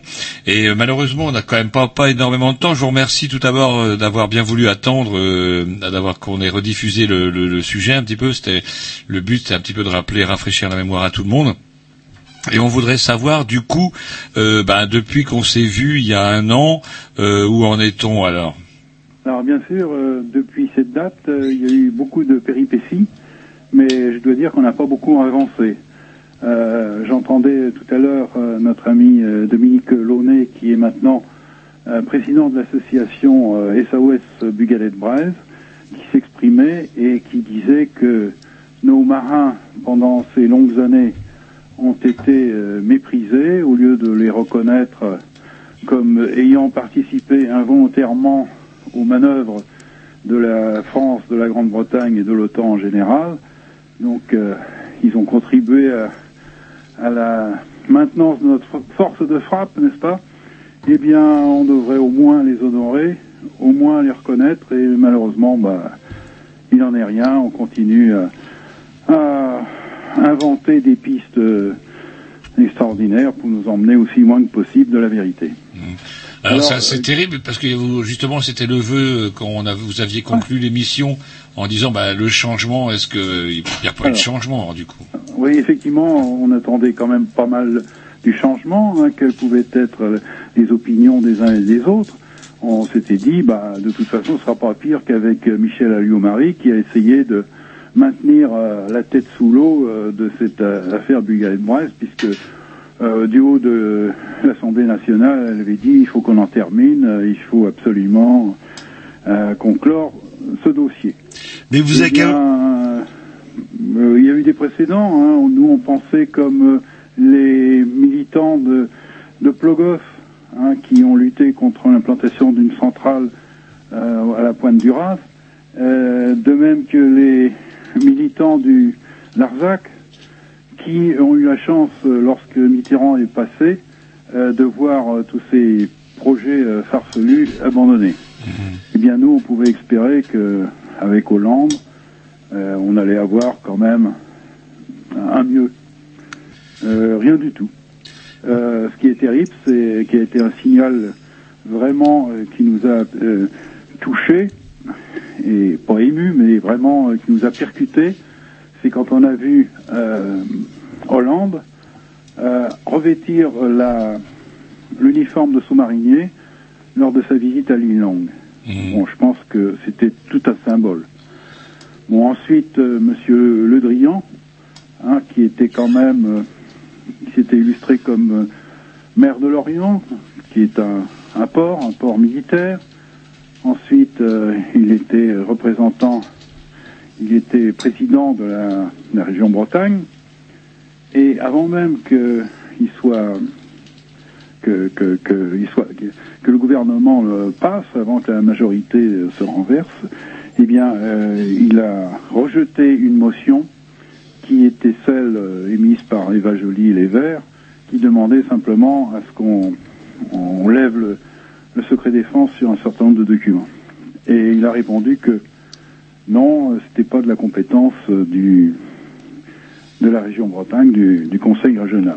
Mais maintenant qu'il est ministre, Bah oui, parce Alors après, quand il est passé ministre, alors c'est c'est assez extraordinaire parce que vous savez qu'on fait des euh, beaucoup de séances avec euh, notre film euh, The Silent Killer. Oui. Et euh, tous les gens, après il y a un débat, et les gens nous disent, bah maintenant que on a euh, Jean-Yves Le Drian à la défense, ça doit être plus facile pour vous. On est obligé de leur dire que absolument pas. Et on pourrait même dire que c'est pire, parce que en plus, il y a des déclarations publiques qui ont été faites par euh, le ministre qui sont totalement fausses, qu'il a dit à plusieurs reprises que tous les documents avaient été euh, fournis, donc ça avait été parfaitement transparent, et euh, il est même allé jusqu'à dire sur FR3 qu'il avait rencontré les familles, ce qui est absolument faux. Alors dès l'instant que sur un fait aussi vérifiable que celui-là, c'est-à-dire que vous pouvez faire le tour des familles, leur demander s'ils ont rencontré Monsieur Le Drian, elles vous répondront que non. Et pourtant, il a fait des déclarations assez fracassantes du style euh, je veux la lumière euh, justement sur ce qui s'est passé. Euh, J'ai pas entendu. Ouais, ouais, ouais, ouais. Ou il a pas peut-être pas. non, non, alors, euh, même pas. Et on n'a même pas entendu, ben, on est de tout cœur avec les victimes, on n'a pas entendu, il n'y a que là, dernièrement, tout- après le, le à l'Octudie, euh, bon, il y a eu la, la comm- commémoration des 10 ans, et il a dit, je comprends la douleur des familles. Il n'a pas dit, euh, j'ai- il n'a pas dit, je partage, hein. il a dit, je la comprends. Je la comprends, mais voilà, de loin. Mais ce que vous craignez le plus, en fait, euh, c'est ce qu'on appelle un, un non-lieu. Ah ben oui, le non-lieu, il est annoncé. Alors, c'est quoi un non-lieu précisément? Ah, Enfin, Il s'est rien passé On, grosso arrête purement et simplement les, les poursuites et les recherches, les investigations. On ferme le dossier, terminé, on le met dans un placard. Voilà. Et donc, et c'est complètement fou. Les familles ne seront jamais rien au niveau des, indé- des, des indemnités. Alors, ça sera quoi Le bateau a coulé comme ça, une croche alors? Ah mais non, euh, on- ils disent même pas ça. Ah, ils disent même plus ça. que- ils- Alors, il faut quand même savoir, parce qu'on entend ça partout, euh, oui, euh, on ne sait pas si c'est un accident de pêche ou si c'est un sous-marin. J'ai encore entendu euh, la députée des, du Finistère, euh, d'ailleurs ça a été reproduit dans le télégramme. Alors, il faut savoir que quand même, la justice a fait peu, mais quand même, elle a fait des choses. Et notamment, en 2008, elle a conclu à, euh, à l'implication d'un sous-marin. C'est écrit en toutes lettres, il dit il n'y a pas d'autre explication que celle d'un sous-marin pour euh, qui sont en cohérence avec les éléments du dossier. Hein, ce sont les termes euh, à peu près exacts. Alors, Alors, qu'est-ce qui bloque alors du coup maintenant? Puisqu'on a changé de majorité, la gauche ne bouge pas plus que la droite. Apparemment, c'est pas un sous-marin français qui serait mis en cause. Qu'est-ce qui bloque? La solidarité au sein des troupes de l'OTAN, enfin au sein des forces de l'OTAN. euh, pourquoi même la marine ne reconnaît pas? Bah ouais, c'est ça Ça arrive. C'est un accident. Je veux dire, c'est un tragique accident, mais même ça, il faut le reconnaître. Je peux pas savoir. euh, Ils ont certainement des choses très importantes à cacher pour, euh, pour que ce soit comme ça. C'est inexplicable. Bon, alors, c'est peut-être une faute, euh, une faute euh, qui n'est pas avouable, et étant donné qu'on s'est enraciné dans la faute, bon, dix ans après, on va pas dire, ah ben oui, ben, on aurait dû vous le dire, mais c'est maintenant, voilà. Un peu le même enchaînement débile quand je rappelle que justement on réécoutait l'émission, Jean-Loup parlait de l'affaire Dreyfus où les militaires s'étaient tellement enferrés dans leurs mensonges qu'ils pouvaient plus revenir en arrière. Oui, c'est ça, c'est ça, c'est ça. Alors maintenant, euh, les militaires ou pas les militaires, les militaires, ils prétendent avoir euh, tout donné, euh, avoir donné les positions, les, livres de bord. On les réclame, on les réclame et on les a toujours pas. Et quand même, au dernier mois euh, de la- de l'année dernière, euh, on nous annonce que, mais si, ils sont dans le dossier, il suffisait d'aller les chercher. Alors c'est vraiment se foutre du monde. Et vous avez été les chercher? Alors, euh, bah, nos avocats ont- ont- sont allés les voir, ils sont allés, allés voir effectivement qu'il y avait certains, euh, certains éléments, pas, pas, pas parfaitement, pas très intéressants, mais quand même, ça, ça en dit long, hein, sur la manière dont on traite les choses. Et vous parlez que, enfin, la lutte continue, euh, des statuts associatifs qui ont été euh, déposés justement pour euh, savoir la vérité. Alors, effectivement, on a fait une, association qui a un double but. Le premier but, c'est continuer la lutte pour arriver à la vérité. Alors, on y arrivera, on n'y arrivera pas, je ne sais pas, toujours est-il que c'est notre but. Et le deuxième but, c'est de faire évoluer la, la législation, parce que on considère que le, le privilège de ce qu'on appelle le secret défense est absolument exorbitant dans, notre droit. C'est-à-dire que n'importe qui, un peu haut placé, peut invoquer le secret défense pour euh, se mettre à l'abri des poursuites judiciaires. Bon, on le voit dans, l'affaire Karachi, on le voit dans énormément d'affaires qui sont d'ailleurs pas, toujours militaires, mais euh, dès l'instant que des intérêts importants, industriels, euh, militaires ou civils, ou etc., sont en jeu, ce moment-là, le citoyen est complètement démuni. Il n'y a rien à faire. Mais à un moment, il y a un déclassement non, de, des secrets militaires. euh, de... Mais c'est- combien de temps euh, C'est terminé. Hein. C'est-à-dire, euh, alors là, c'est le paravent derrière le, lequel M. Le Drian euh, s'abrite. C'est-à-dire, il dit, moi, moi, c'est pas compliqué. Quand on, les juges me demandent de déclassifier des documents, je m'adresse à la commission euh, du secret défense, qui est composée, si je me souviens bien, de, de six membres, trois militaires et trois civils. Et s'ils me disent euh, euh, que c'est possible de déclasser, alors euh, je, je peux déclasser. Euh, je peux demander donc à mes, à mes troupes de me fournir les documents, mais il peut très bien euh, dire euh, qu'il ne les fournit pas, parce que ça ce sont les intérêts supérieurs de la nation de le cacher. Mais ce déclassement, est-ce qu'il y a un délai de prescription Je sais pas, au bout de 20, 30 ans euh, Oui, euh, euh, peut-être 30, je sais pas. Je- J'ai pas réussi à déterminer si c'est 50 ans ou 30 ans. Ouais, donc C'est- on n'est c'est pas- très long, hein, de toute façon, c'est pas, c'est pas deux ans. hein. Par contre, si le public, le plus grand public en tout cas, veut savoir, en savoir un peu plus cette affaire, il y a un excellent document en la matière avec euh, The Silent Killer, le, comment le film qui continue à tourner d'ailleurs. Oui, mais enfin, il, il n'a pas la clé de la solution. Hein. Mm. Hein, je, je voudrais bien euh, avoir terminé le film en disant, ben voilà, le Non, non, mais j'entends bien, mais au moins un film pour sensibiliser les gens, parce que je voulais rebondir là-dessus. Est-ce que, euh, comment, de quelle manière, quelles sont les actions que vous avez prévues, euh, comment dans les temps qui vont venir maintenant? Alors, ce qu'il faut savoir, c'est que le film a servi quand même énormément ces temps derniers, puisque on l'a présenté au Sénat. Donc, au Sénat, on a sensibilisé quelques parlementaires qui ont bien voulu venir. hein. Pas très nombreux, mais ils sont venus.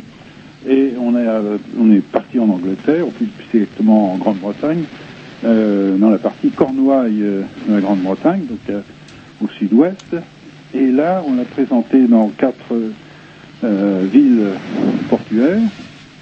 Et on a eu la surprise de voir le commandant du sous-marin turbulent que l'on soup- soupçonnait de- d'assister. Alors c'est assez drôle parce que euh, à la sortie du, du film, euh, il y avait quelqu'un qui était là pour recueillir les pétitions en faveur des, des pêcheurs. hein. Alors euh, la dame qui était là voit un monsieur, elle lui dit est-ce que vous signez la, la pétition pour les pêcheurs? Il répond non. Pourquoi Vous n'êtes pas pêcheur Non. Vous êtes sous-marinier Oui. Vous êtes le commandant Kos Oui. Et voilà comment ça s'est passé. C'est assez extraordinaire. Alors après, euh, bon, il, il a tenté de se barrer, mais le le- l'armateur et le fils du mécanicien l'ont rattrapé, et puis là, il a juré ses grands dieux qu'il n'était pas là. Il n'était pas là. Alors, allô? Oui, oui, on, alors on vous écoute avec attention. Donc, euh, ça veut dire quoi? On ne sait pas trop. On n'a pas, pas réussi à lui faire préciser si c'était lui qui n'était pas là, si, ou si c'était pas son sous-marin qui était là. Alors voilà. Donc euh, voilà l'intérêt du, film, c'est de faire parler. On continue. Ben, on aura l'Octudie, on aura fait Salcombe. Hier soir, j'étais à Paimpol, on a fait Salcombe é- également. On a euh, des, des séances jusque en avril à- en Irlande. On retourne à nouveau. Parce que c'est quelque chose qui va pas rester comme ça, euh, euh, même s'ils le mettent euh, dans un placard, euh, c'est une affaire qui restera très vivante en Bretagne et ailleurs. hein. On s'aperçoit euh, que la euh, l'adhésion, les adhésions affluent un, un petit peu partout, aussi bien de Nancy de- que de Perpignan, ou même de Belgique, et c'est quelque chose qui va qui va rester. Et on dit, nous, ceux qui se sont déshonorés dans sa- cette affaire-là auront leur nom qui sera marqué à jamais. hein. Et du coup, comment, euh, euh, au niveau de l'association, comment on peut faire pour vous rejoindre? Ah bah, un- tout simplement, on a un site. Alors, le site nous indique euh, comment adhérer. Bon, il y a simplement un bulletin d'adhésion avec une cotisation qui est modique puisqu'elle est de 10 euros. On a aussi un livre qui vient de sortir qui s'appelle euh, Bugadet Price, l'enquête torpillée, qui coûte euh, 4,90. Et euh, bon, bah, l'essentiel, c'est c'est de suivre les événements et puis de, de nous aider s'il y a des manifestations, quoi. Bah écoutez, euh, leur tourne, il va falloir qu'on laisse l'antenne à nos amis de Dub Revolution. Surtout je, ne- je voudrais simplement Oui. en Oui, allez-y, allez-y. dire une chose. C'est que quand même on a acquis euh, deux certitudes euh, euh, importantes euh, en ce qui concerne la justice. C'est que premièrement, il a été acquis, je vous l'ai dit tout à l'heure, le 31 juillet 2008, que c'était un sous-marin. Et deuxième point, qu'il y avait le 15 et le 16, le jour euh, du naufrage et le lendemain, euh, des manœuvres euh, de sous-marins. Donc à partir de ce moment-là, on peut dire que les nations organisatrices, c'est-à-dire la Grande-Bretagne, la France, la- les Pays-Bas et l'Allemagne, sont responsables. Nous, c'est notre dernier, dernière défense, on peut dire. On considère que, bon, quel que soit euh, celui qui euh, a été réellement physiquement coupable, à la limite, on, on- on s'en fout, quoi. Euh, D'autant que maintenant, on parle d'un sous-marin américain. Bon, s'il est venu s'amuser dans la- le terrain de jeu, ça les regarde et pas nous. Bah écoutez, on vous remercie Monsieur Lozet. Vous ne raccrochez surtout pas qu'on récupère euh, les liens euh, internet qu'on peut retrouver sur notre blog. Ouais, euh, qu'on mettra sur le blog. Vous pourrez les retrouver cette émission-là. Elle sera réenregistrée et rediffusée dès dimanche prochain et elle sera ré- podcastable dans une semaine. Voilà, euh, ne raccrochez surtout pas, on vous remercie. Euh, on, dit, on dit au revoir euh, parce qu'il faut qu'on laisse la place à Dub Revolution. Merci, c'est parti. Et merci encore de votre patience. Au revoir. Days and days in the dark waiting for the light that used to be in my heart. Now I'm all out of feelings. So much for happy endings. What are we coming to? Got a whole lot of pain that looks just like you. And now I'm left with nothing. My love for you is slowing.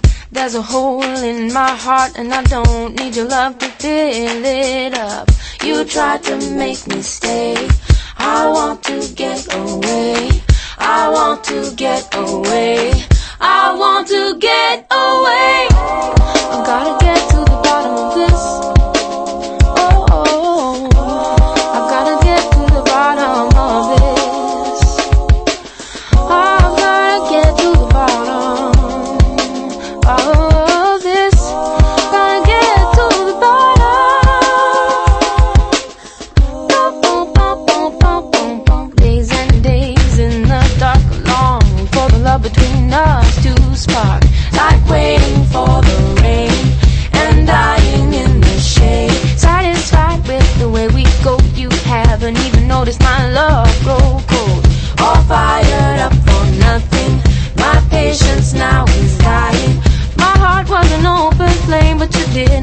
be the one to risk the pain.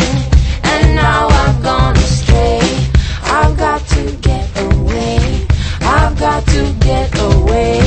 I've got to.